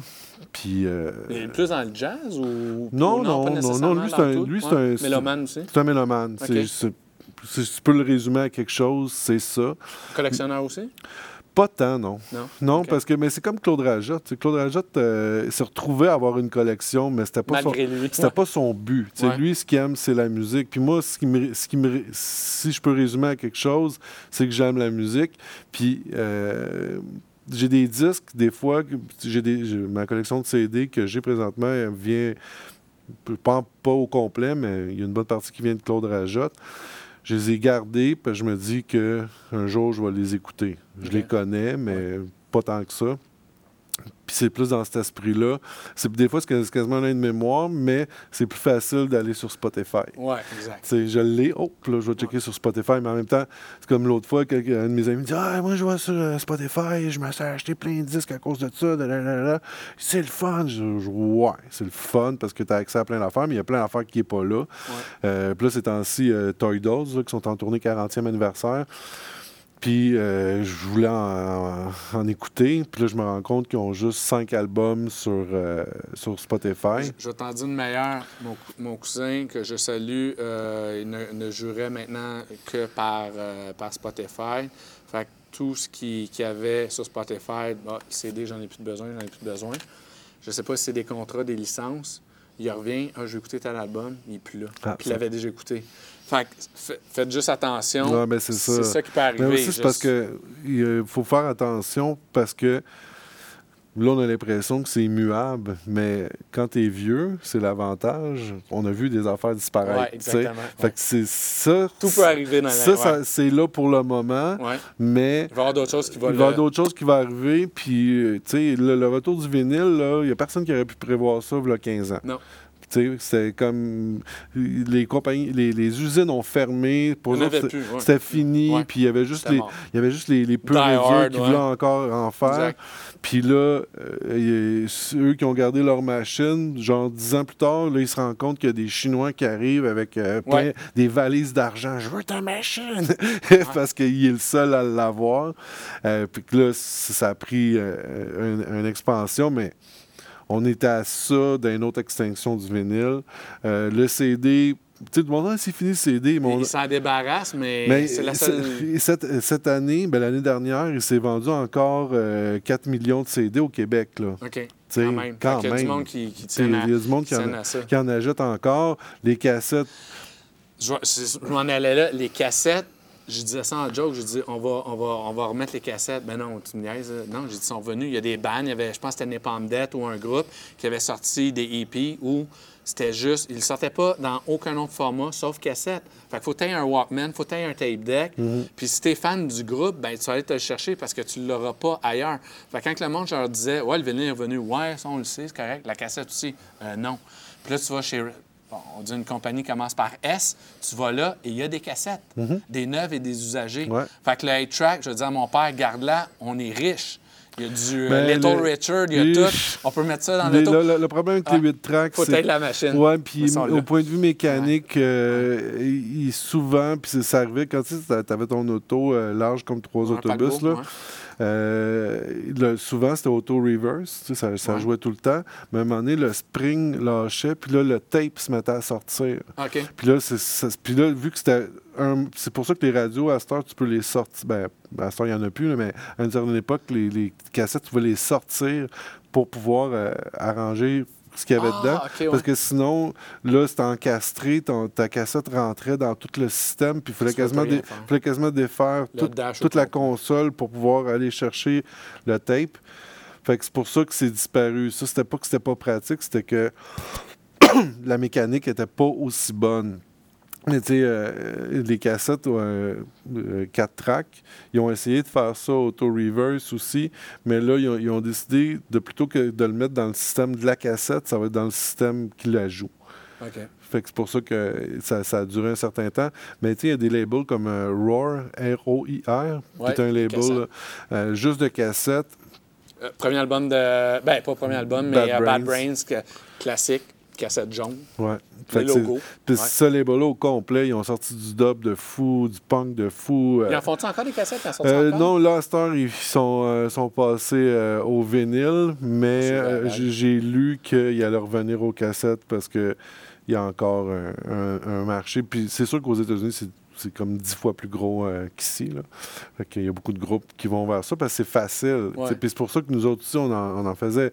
On, on Ça s'échange bien, ben aussi, parce que tu, tu peux produire à la maison. Ça, c'est l'incarnation parfaite du DIY. Ouais. Parce que dur, faire vinyle à la maison, c'est impossible. À Hey, j'ai vu, une machine, par exemple. Une machine que tu peux en faire un par un. Que tu Ok. c'est- c'est arrivé avec une plate euh, avec rien dessus. OK, Virgin, puis tu peux. Puis tu peux enregistrer direct dessus. Sais, one shot. Elvis, son premier 45 tours qu'il a fait pour sa mère, là, That's Alright Mama, c'est sur une machine comme ça. Dans le temps, tu avais des boots. T'es- Ben, il y a ça aux États-Unis, le gars des White Stripes. Ouais, c'est ça. Fait que si vous voulez enregistrer votre premier vinyle, allez là-bas. Vous rentrez dans une booth comme euh, une petite cabine comme pour prendre des, des- des photos là, dans les centres d'achat et euh, vous enregistrez live. Fait que trompez-vous pas parce que c'est sur, Ouais, ouais, c'est c'est one- c'est- C'est c'est- shot c'est deal. one hein? shot, c'est- Manque ça- pas ta note, Tu, fausse tu pas. ne peux pas la manquer parce que ça vient de te coûter cher. Je pense que c'est euh, c'est 200 dollars de la, de la fois. OK. C'est, c'est, euh, Mais c'est un, c'est un trip de mélomane. T'es un musicien puis tu disais, hey, je veux. Je veux faire ça, juste se rendre là-bas, le road trip, le- l'expérience, ça doit être Ben, moi, quand j'ai fait trippant. euh, le groupe Kangaroo Kong Fuckers, on rêvait de mettre nos tunes sur des plates pour que le DJ puisse se servir des plates en show. de votre musique, les. Ouais, ouais, ouais, parce que nous, on, a- on avait poussé le, le sampling ordinateur à un niveau euh, quand même. Euh, encore là, le DIY étiré au maximum, avec un vieux synthé qui samplait genre 3 secondes. Puis on a réussi à faire des tunes au complet avec ça. Du Puis on- cut and paste, cut and paste, cut and ah paste, ouais, non, c'était de la... Justement, j'habitais avec euh, Eric euh, de l'Absolu dans ce temps-là, puis on avait un studio dans le sous-sol, puis on passait des nuits de temps à rire beaucoup, parce que c'était ça un peu le concept du band, là. On, poussait le bouchon le plus loin possible, puis euh, on faisait ça comme à la main. C'est comme le- l'ancêtre de faire de la musique électronique. C'est comme on, on le fait par bout, puis à un moment donné, on met tout ça ensemble, puis là, ça fait une. Puis c'est drôle parce que le DJ euh, avec qui je faisais ça, il est rendu en Europe, puis c'est une grosse vedette d'un, d'un, so- d'un festival euh, Gabber, puis tout ça. Puis c'est le projet que je trouve que artistiquement, on a fait le mieux. C'est, ça, dans ma vie, là, C'est- artistiquement. Qu'est-ce que tu as fait le mieux? C'est ce que j'ai fait de. C'est ouais, vraiment ça. euh, je repartirai le band demain matin. Là. Parce que ça nous permettait d'aller tellement loin. Tu avais une idée, c'est comme, hey, on sample du Pantera. Ouais, cool. On parle là-dessus. Puis, ça puis c'est plus possible là, avec la libération de droits puis tout. Mais dans le temps, tu- tu Ouais, mais tu on inspiré le, le deuxième album des Beastie Boys serait un cauchemar pour un avocat aujourd'hui. Les droits libérés. On, en- a parlé parce que c'est le 30e anniversaire pour ce boutique. euh, tout, ils ont tout samplé. Mm. Ouais. c'est Ben, c'est comme euh, le, le- le premier album de DJ Shadow. C'est fou aussi, là. Le, la job de sampling. Puis, euh, tu sais, un album, euh, un band qui s'appelle Tipsy. Ils ont enregistré un album au complet, plein de sampling, euh, du jazz, euh, du Exotica des années 5 40, 50, 60, euh, remixé, puis tout ça. Moi, j'ai entendu cet album-là, mais c'était comme Underground, sorti peut-être 500 copies en CD. Sont- ils ont signé avec une major. Puis la major a dit non, on peut pas sortir ça. Ah, OK. C'est impossible à libérer. C'est impossible Hey, c'est libérer. Fait que le band est obligé de tout réécrire. ce qu'il avait fait. Fait qu'au lieu de prendre le sampling, Ah, faut qu'il joue, faut, faut qu'il joue. des, Ben, musiciens. ça, il a, ouais. il a engagé des musiciens pour refaire toutes les, les parts pour être capable de faire ça. Puis j'ai comparé les deux, puis il y a des différences quand même assez fondamentales. Les deux, c'est Le bon. son, la production. C'est ça, mais c'est c'est- c'est- c'est ça. C'est plate d'avoir ces lois-là qui sont passées. Je, les- je les comprends Ouais, aussi. ouais, c'est ça, James Brown, il est allé à sa, à sa tombe en criant contre le sampling. Ouais. Euh, mais c'était un- un- une création en soi. Exactement, exactement. Puis je trouve ça plate de plus avoir cette possibilité-là. Euh, puis là, ça, ça a tombé sur des Puff Daddy euh, qui samplent des tunes euh, de façon non subtile. Ouais, ouais, c'est la- c'est du copier- c'est Ah du ouais, c'est- c'est- copier-coller, c'est puis, euh, de ils ont pris Mais de police pour faire une avec. tu sais, C'est comme euh, Ka- Kanye West qui, euh, qui est capable de se payer. Ouais, ouais. Tu sais, ce sample. Libérer ça. C'est libérer ça. Lui, il a, il a moyen de le faire. Fait que, tu sais, c'est rendu que c'est une affaire qui était super, encore une fois, DIY. C'est juste les millionnaires qui peuvent se le payer à cette heure parce que ça a donné. euh, en tout cas, pour moi, au niveau créatif, c'était vraiment le fun à cette période-là de sampling Ouais. parce que tu es toujours à la recherche. Ouais. Puis là, ça te donne des raisons d'aller fouiller, tu sais, d'écouter Ouais, des disques. Puis, disques. fait que ce DJ-là, on faisait un projet parallèle qui s'appelait DJ Plate. Puis on prenait des boîtes de, de- de vieux 45 tours qu'on trouvait dans les, marchés aux puces, puis tout ça. Puis on les sortait au hasard, puis on les Il mettait. fallait que tu fasses de quoi avec ça? Ben là, on la défi. mettait, on, on jouait pour du monde. Puis là, c'est plate, le- le- on prenait le disque, puis on le pitchait, puis là, on en prenait un autre. C'est ça la joke. Mais là, quand on le pitchait pas, on le remettait dans la boîte parce qu'on. on- l'avez trouvé bon. Ben là, ça, on l'avait trouvé bon, mais tu sais, ces affaires weird, là, comme Longer Beach by the River, puis euh, la chanson de l'handicapé, puis des, des affaires de même. Mais. C'était le fun parce que c'était du crate digging avant que. À l'état avant que ça Ouais, à ben, parce qu'à cette heure, c'est plus le fun. Sais, faut que tu trouves. euh, Il a- il a- ouais. faut que tu trouves les ventes de garage euh, euh, les, les- qui sont pas dans le circuit habituel parce que euh, c'est sûr que quelqu'un d'autre est Il y a des passé. qui Ouais, il y a quelqu'un qui chercher, est passé avant toi. qui a puis que- vu- il a flairé. le- Ouais, c'est ça. Il a ramassé les meilleures affaires. Mais c'est pour ça, moi, je tripe sur la musique hawaïenne. Fait que j'ai plein de disques de musique hawaïenne.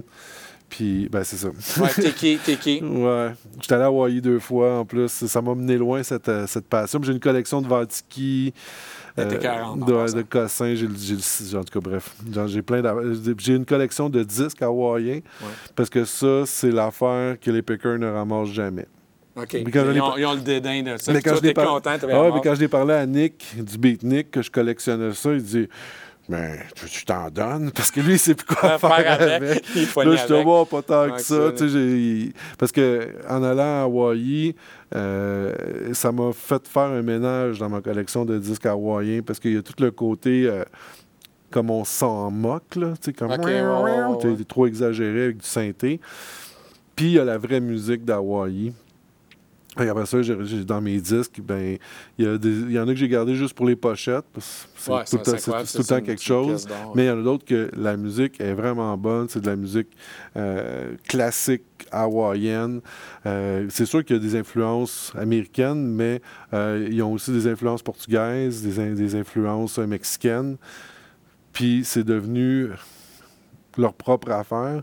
Puis là-bas, il y a des postes de radio juste de ça. là. OK, fait que tu devais être dans ton élément. Oh, oui, ben, c'était mon poste préféré, puis je l'écoute encore. euh, Ah, d'ici à distance sur ben, Internet. c'est la joie d'avoir euh, l'Internet. là. J'avais emmené deux, euh, deux tiki, mais j'en ai pas autant que toi. C'est euh, les, les moins. euh, j'en ai deux.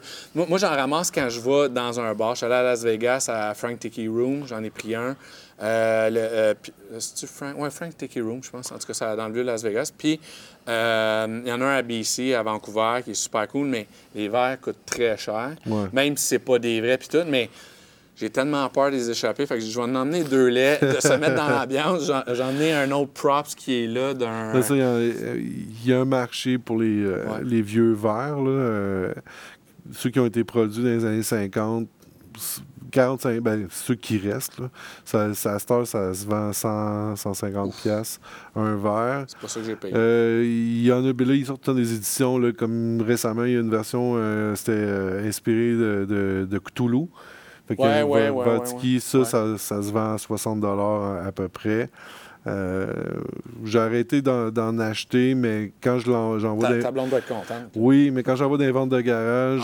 Ah, Puis c'est aussi parce que Versatility, c'est qu'à Montréal, on a eu un, un, un- un restaurant iconique qui était le Kontiki, Ouais. euh, qui était sur la rue Peel euh, dans, dans, dans le Hilton à l'époque. Euh, Puis ça, c'était une chaîne, mais euh, celui-là, il était extravagant. là. Il, il- point de vue décoration, c'était fou. Euh, Puis il reste des verres, des salières, des poivrières un peu partout. Fait que là, les collectionneurs, ça Ouais, fait à chaque ça. fois que j'en vois, Ah, tu- J'y ramasse parce que ça, puis c'est comme t'en as un ici là, avec euh, euh, une, une inscription, ben, pour moi, c'est euh, les plus intéressants à Star. OK. Parce que justement, tu as un lien avec le lieu, puis de, de trouver comme là.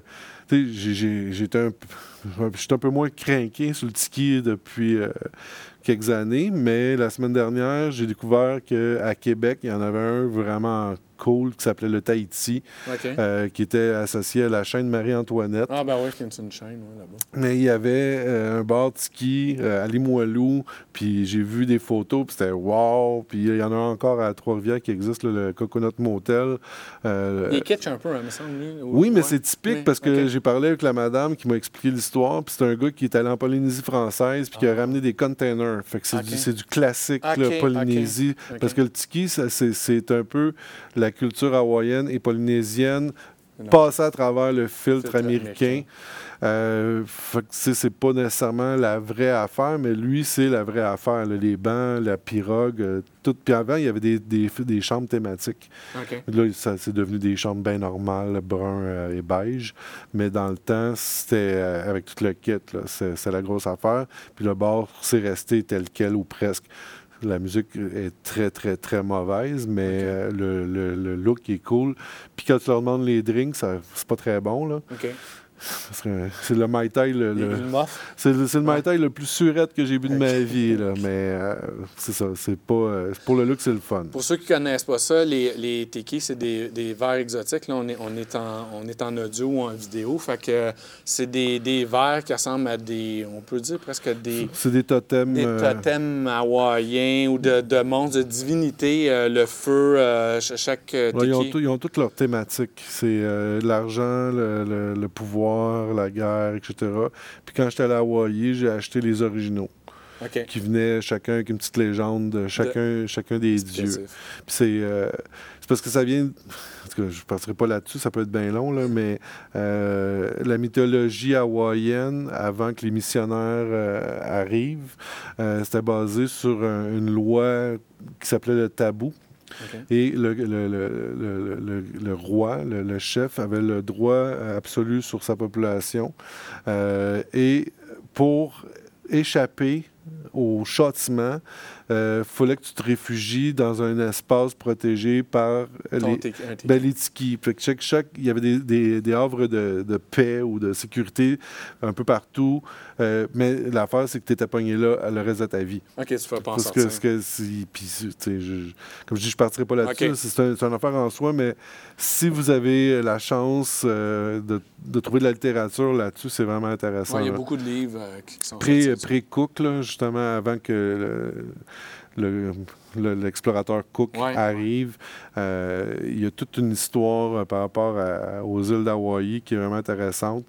Euh, puis, c'est entre leur départ de la Polynésie vers ces îles-là.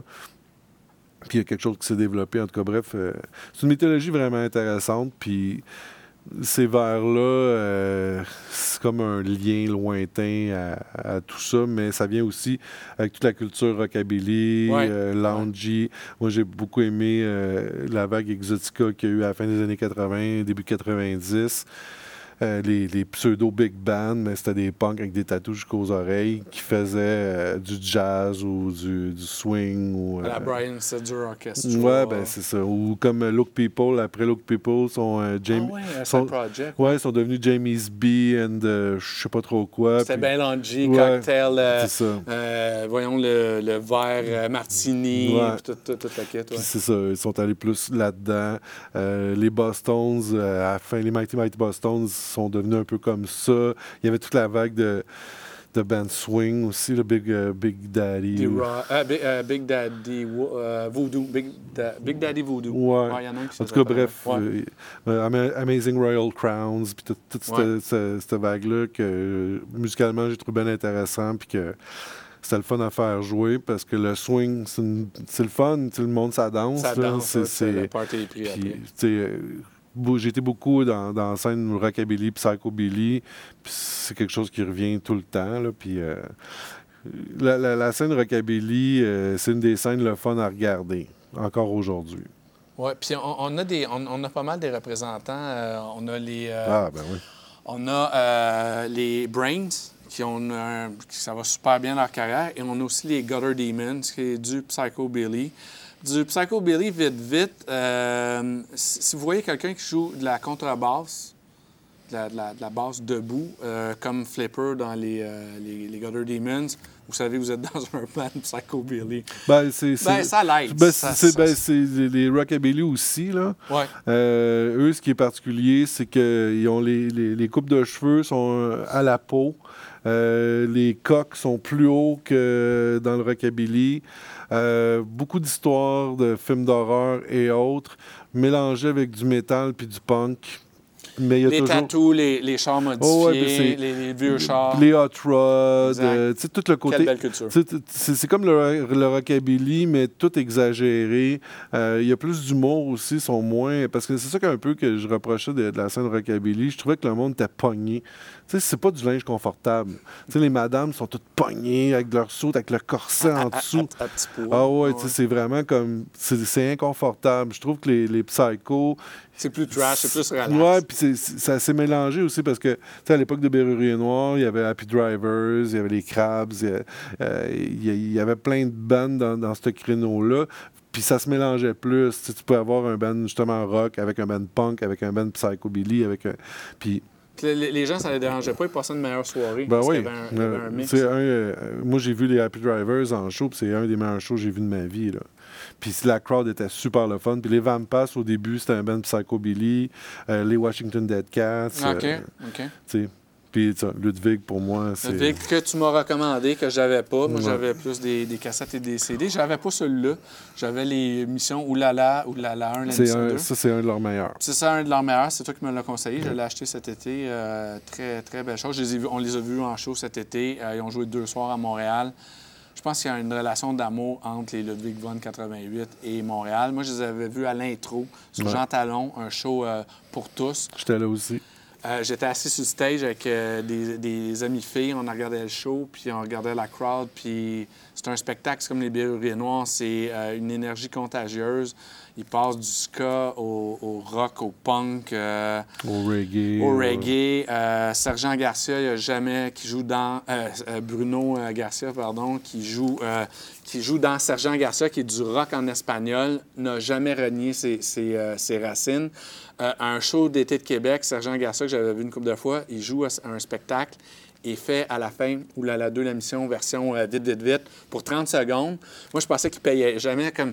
Il y a du monde qui me disait qu'il reniait ses, ses origines punk, puis tout. Pas du tout. Après le spectacle, je vais le voir, je lui parle, hey, je vous ai vu à l'intro en telle année.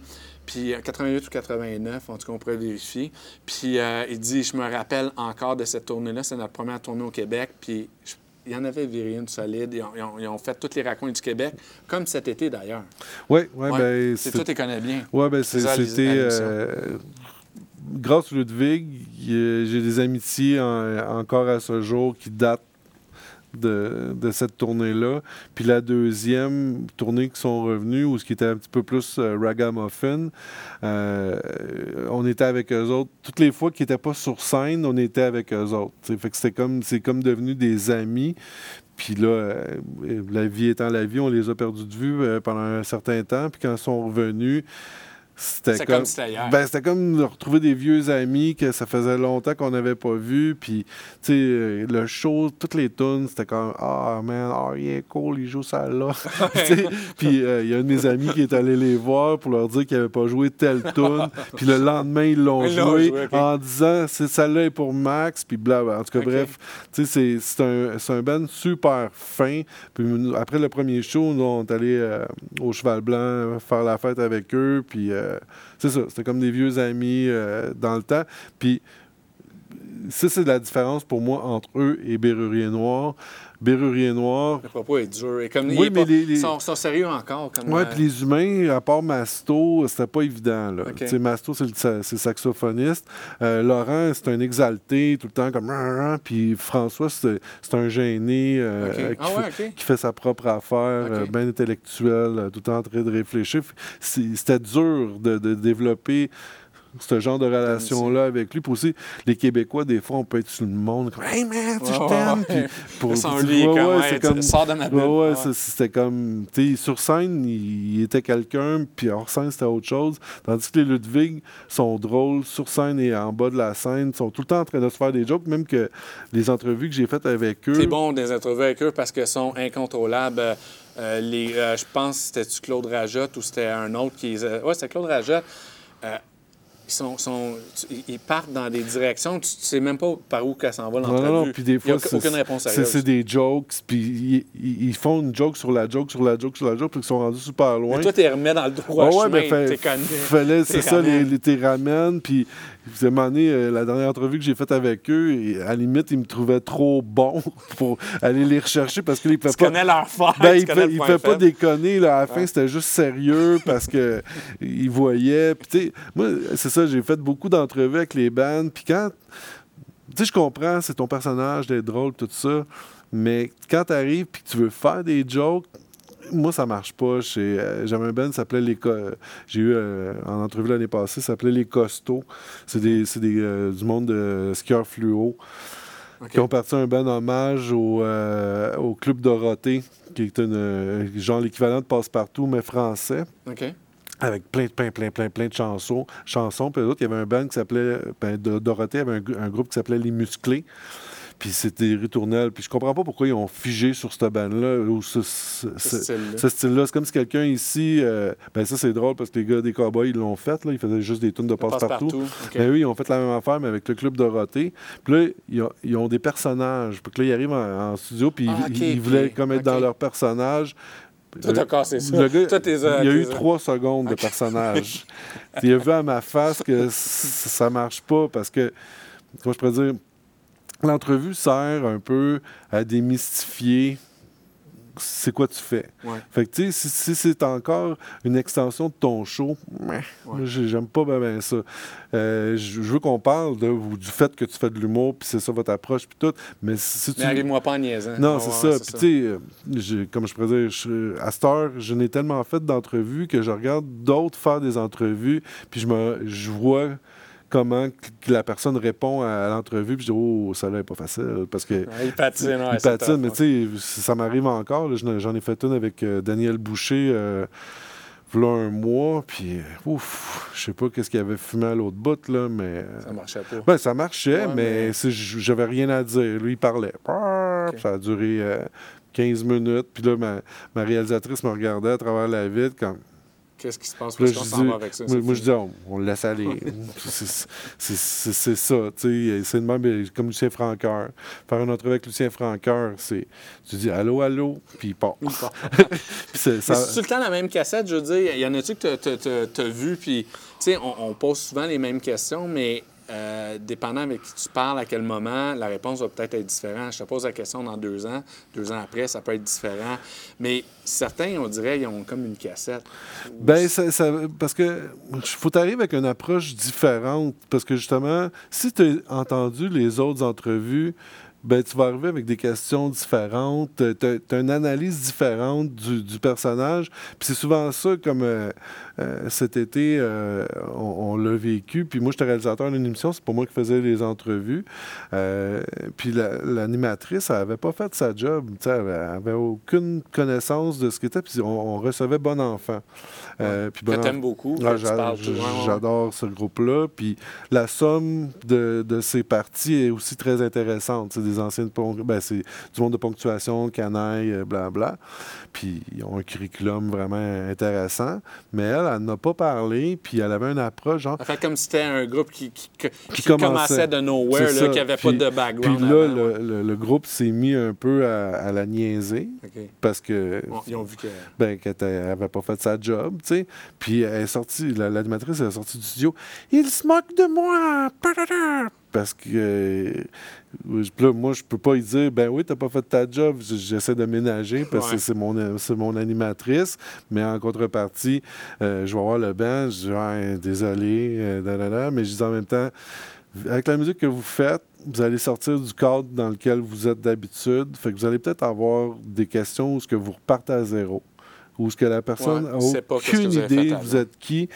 Fait que c'est peut-être à- au band aussi de modifier leur approche. Mais en même temps, c'est bon pour un band d'avoir différents niveaux euh, d'entrevue. Tu sais, Dépendant avec qui C'est ça, tu sais, une entrevue, euh, je sais pas, ça n'existe plus, là, mais le lundi. Quand tu fais une entrevue avec le lundi, c'est un, genre d'entrevue, mais Ouais. quand tu fais une entrevue avec euh, un animateur de radio euh, qui connaît son affaire au bout, ben, c'est un autre genre d'entrevue. Tu pousses ça plus loin. Ça dépend, faut que tu t'adaptes. C'est ça. Puis, tu sais, moi, j'a- j'a- j'approche tout le temps mes entrevues comme celui qui connaît ça. Tu sais, que je, je vois plus loin que, que j'avais mangé un matin. On- ouais. Puis aussi, le, processus de création m'intéresse beaucoup. Euh, puis, euh, de plus en plus aussi, le, le- pourquoi continuer à faire de la musique en 2019?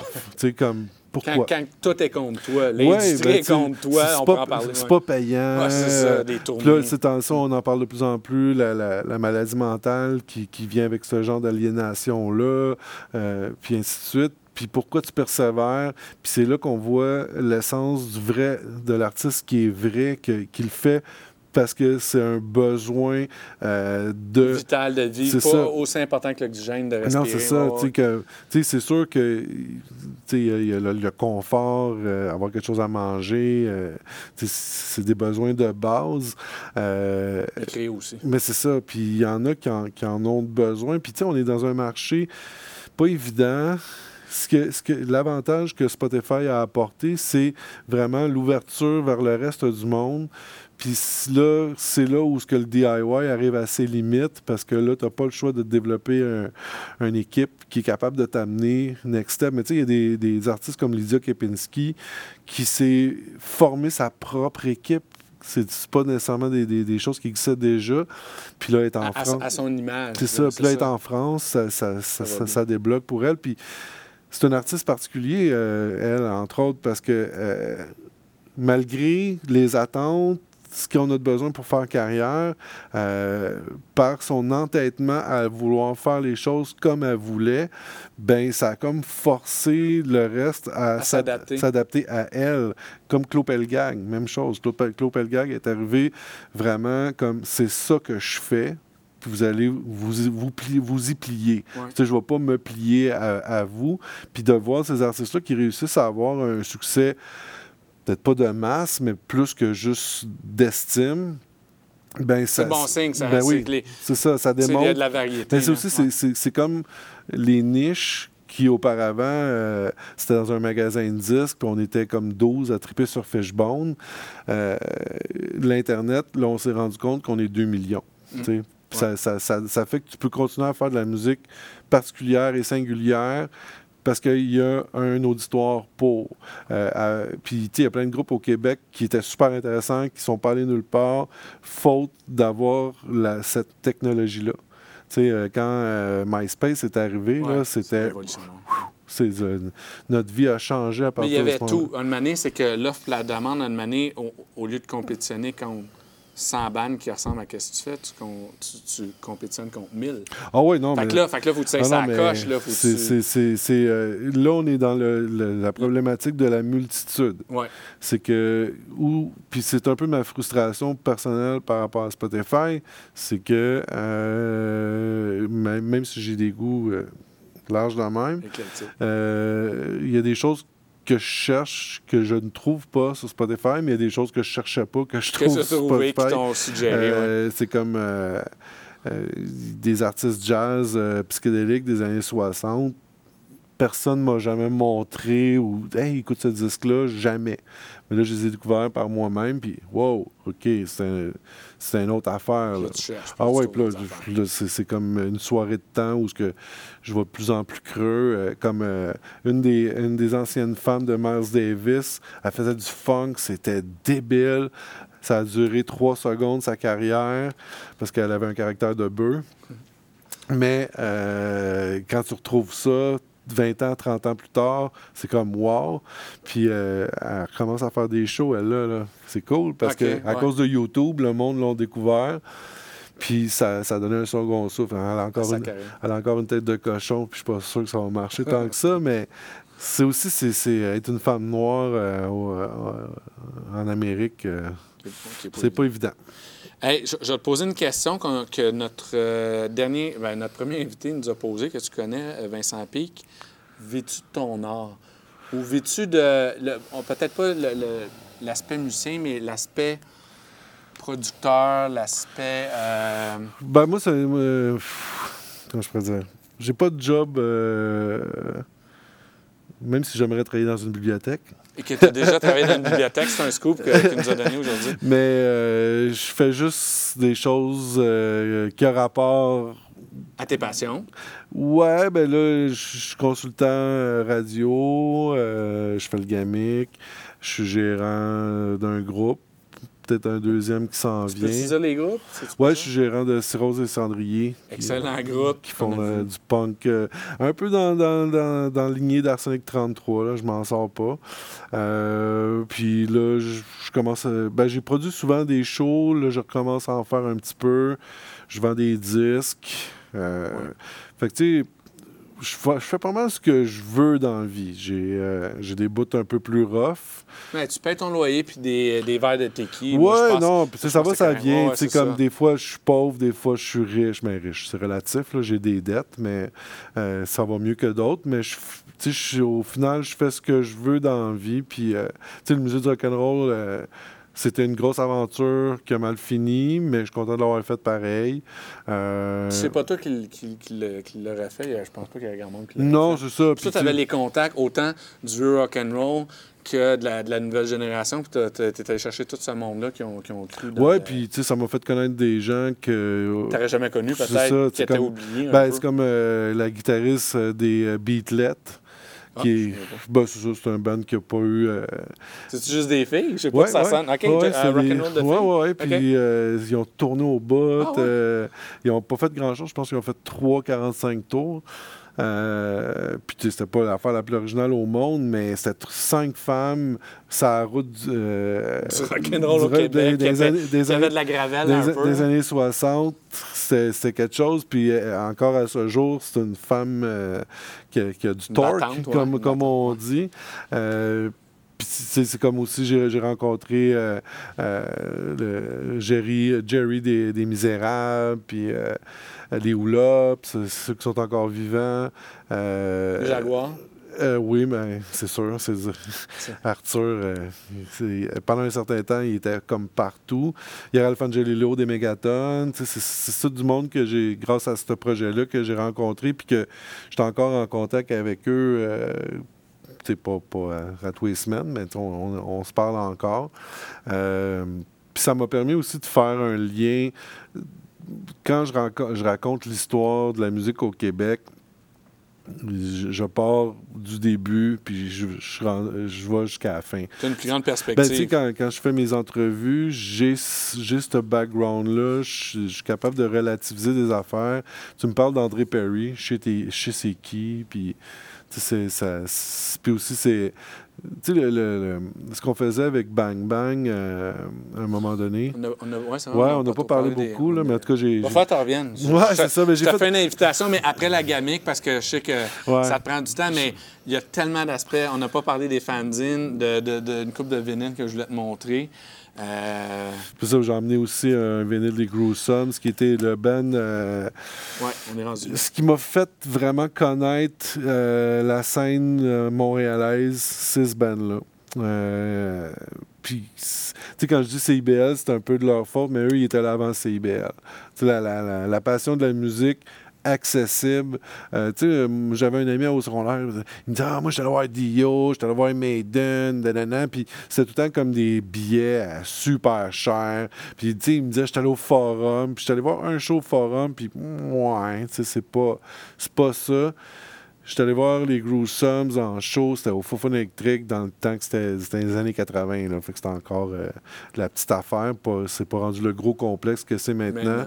Euh, Puis les Fofone à l'époque, il y avait une légende Ouais, qui venait avec. tout. Quand tu disais que tu allais là, tes parents aimaient pas ça, puis c'était bad, puis il y a des batailles, c'était mal vu. Ça, je, je dis- ne le dites pas à vos enfants, mais le premier show des Gruesomes que j'ai vu, j'avais 15 ans, même si c'était un bar, mais c'était un show d'Halloween.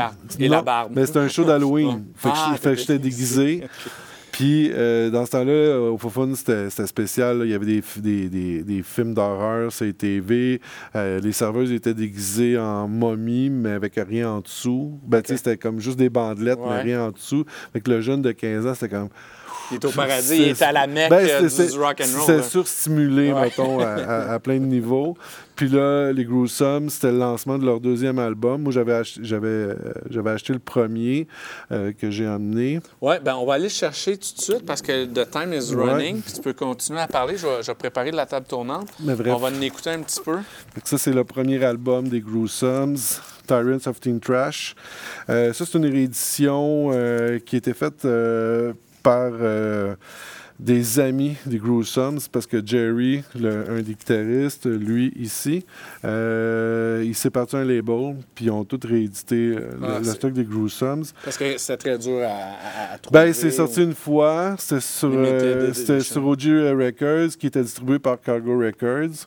Puis quand Cargo Records a fait faillite, ben, Là, tu perds tout. quoi. T'as tout perdu. Puis euh, eux, ils ont eu une. euh, un- c'est pas un best-of, c'est comme un mix des deux premiers albums sans les, les reprises, parce qu'ils ils reprennent les Sonics, entre autres. Euh, ils reprennent aussi euh, Jack the Ripper, euh, qui était fait par. faut je, me- je pense au nom, je ne l'ai pas. Là, celui qui a fait Rumble. Parce que le, le guitariste. Euh, Katz, non? non, non, ils ont fait un film sur lui récemment. euh, les- c'est un, c'est un guitariste autochtone. En tout cas, bref. Je- je- je- Ah, Searching for. euh, non, c'est pas ça. OK, c'est- pas ils ont- lui. ils ont- ils ont- en tout cas, ils ont- OK. en tout cas, bref, Ouais. c'est une tune de lui. Euh, puis ils ont fait un best-of sur Sundays, qui est un des meilleurs labels de réédition euh, de l'histoire euh, euh, pour trouver des affaires weird. là. C'est C'est comme c'est ça. Puis moi, j'avais acheté ça en CD. Même si j'étais fan, j'avais tous les disques. J'ai même racheté celui-là. Puis c'est euh, ça qui m'a donné le goût de revoir des disques. Comme je disais, quand j'étais DJ ou mon appart, des disques qui sont disparus. Puis Tyrants of Teen Trash, c'est la troisième fois que je l'achetais. Mais là, je l'ai acheté, bon. au- acheté show. euh, j'ai eu des stickers qui avec. J'étais bien content. Puis euh, Bobby Beaton, le chanteur, qui a une voix de fou, euh, il travaille chez Steve Music. Ouais. Puis. euh, une- Là, je sais que tu un Star Truck quand tu l'as vu à un moment donné. Ah ouais, non, chercher de l'équipement chez Steve Music c'est comme. Tu sais, il me dit. euh, euh, je, jouais dans un band avant, j'ai fait Oui, je sais.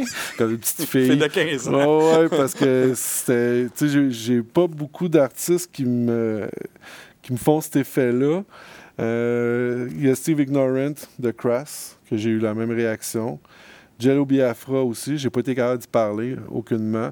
Puis Bobby Beaton. Mais Bobby Beaton, après ça, je, suis- je me suis dégêné, puis j'y ai parlé, mais aussi parce qu'il a joué de la guitare sur le premier album des Kingpins, que je trouve. Ah, ben oui, de je trouve Montréal. que c'est leur meilleur album. Il le joue là-dedans? Joué c'est le premier album. OK, ouais. je savais pas. OK. Puis euh, le bassiste a joué aussi. Fait qu'il y avait deux membres des, euh, des, euh, des Gruesomes Sam qui jouaient dans les Kingpin. Kingpins. Euh, puis, première époque des Kingpins, j'ai adoré ça. Puis c'est. euh, Mais, mais euh, Kingpin, c'était du ska. Euh, Gruesome, comment tu. C'est quoi leur c'est le étiquette? garage. Pas garage. Garage. Revival. un peu. Euh, ben, c'est tu sais, c'est un peu euh, les euh, Nuggets, qui est comme la compilation iconique là, que, qui a comme fait le revival euh, du rock and roll garage. Euh, à base de rock garage, c'est toutes les bandes qui essayaient d'être les Beatles, mais qui n'avaient pas les moyens, soit techniques ou même technologiques. Fait ouais. que ça sonnait tout le temps un petit peu comme c'est crash. Puis il y a plein de bandes au Québec qui sont vraiment cool dans ce créneau-là aussi. Euh, puis eux étaient inspirés de ça. Fait qu'il re- reproduisait ce son-là volontairement. Euh, puis il y a plein de... même le look, hein, je me rappelle la, la vidéo, la première fois que j'ai vu les Gruesome, la tune s'appelait Hey. C'est la seule affaire qui dit Hey. Puis ils jouent, puis ils ont presque une coupe Beatles. Ben, L'image est granuleuse. l'idée- euh, L'idée, c'est de, de ressembler aux Beatles. Puis Jerry, le guitariste, est un grand fan des Beatles. Et quand elle allait voir un jour des Gruesome, il jouait tout le temps des B-sides obscurs des Beatles ou même des tunes que les Beatles faisaient en cover. Fait que ça venait encore plus loin. loin, Euh, puis en écoutant les Beatles, des fois, j'ai une cassette dans, dans l'autobus qui est l'ancien musée du rock'n'roll. J'ai un tape cassette, puis la seule cassette qui joue, c'est euh, l'album euh, The Complete Beatles. Puis sur, cette cassette-là, euh, il y a des apparitions en radio, des entrevues à TV, blablabla. Bla, rares puis ils font des covers, puis des fois ils font des jokes, blabla. Puis tu te rends compte que Jerry, il a écouté les mêmes Même affaires. affaire que c'est parce son blueprint, ouais, c'est- c'est puis son il faisait en show, puis qu'est-ce qu'il a fait en solo, c'était c'était très inspiré.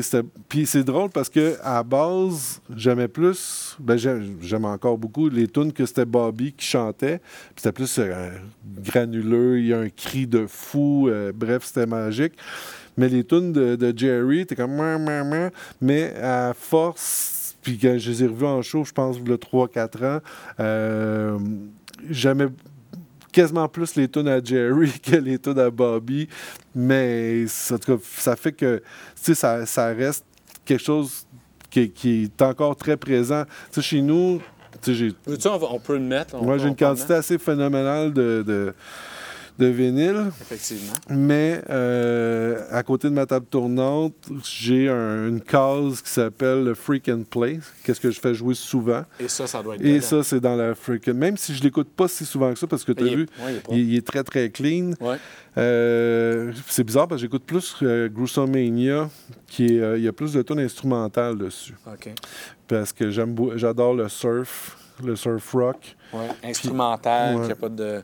Je vais en nettoyer avec une Puis brosse. je trouve que euh, comme euh, Davy Allen, qui est euh, un des dieux du euh, hot rod, c'est comme un sous-genre du surf que là c'est plus inspiré des autos.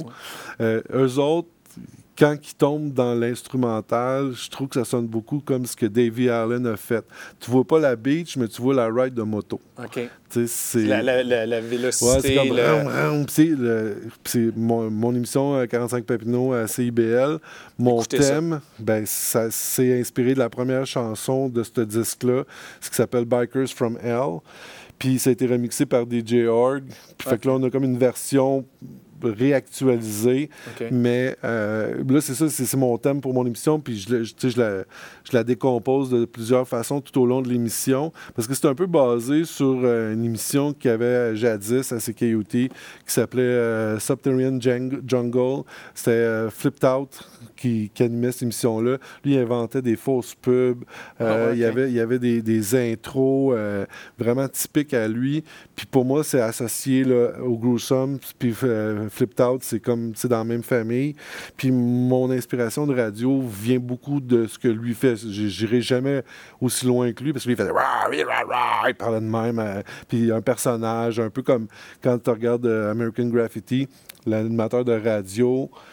Flipped Out était un peu dans ce style-là. Un peu décalé, là. Ouais, mais comme un personnage qui invente, qui, qui exagère sa voix, puis tout ça.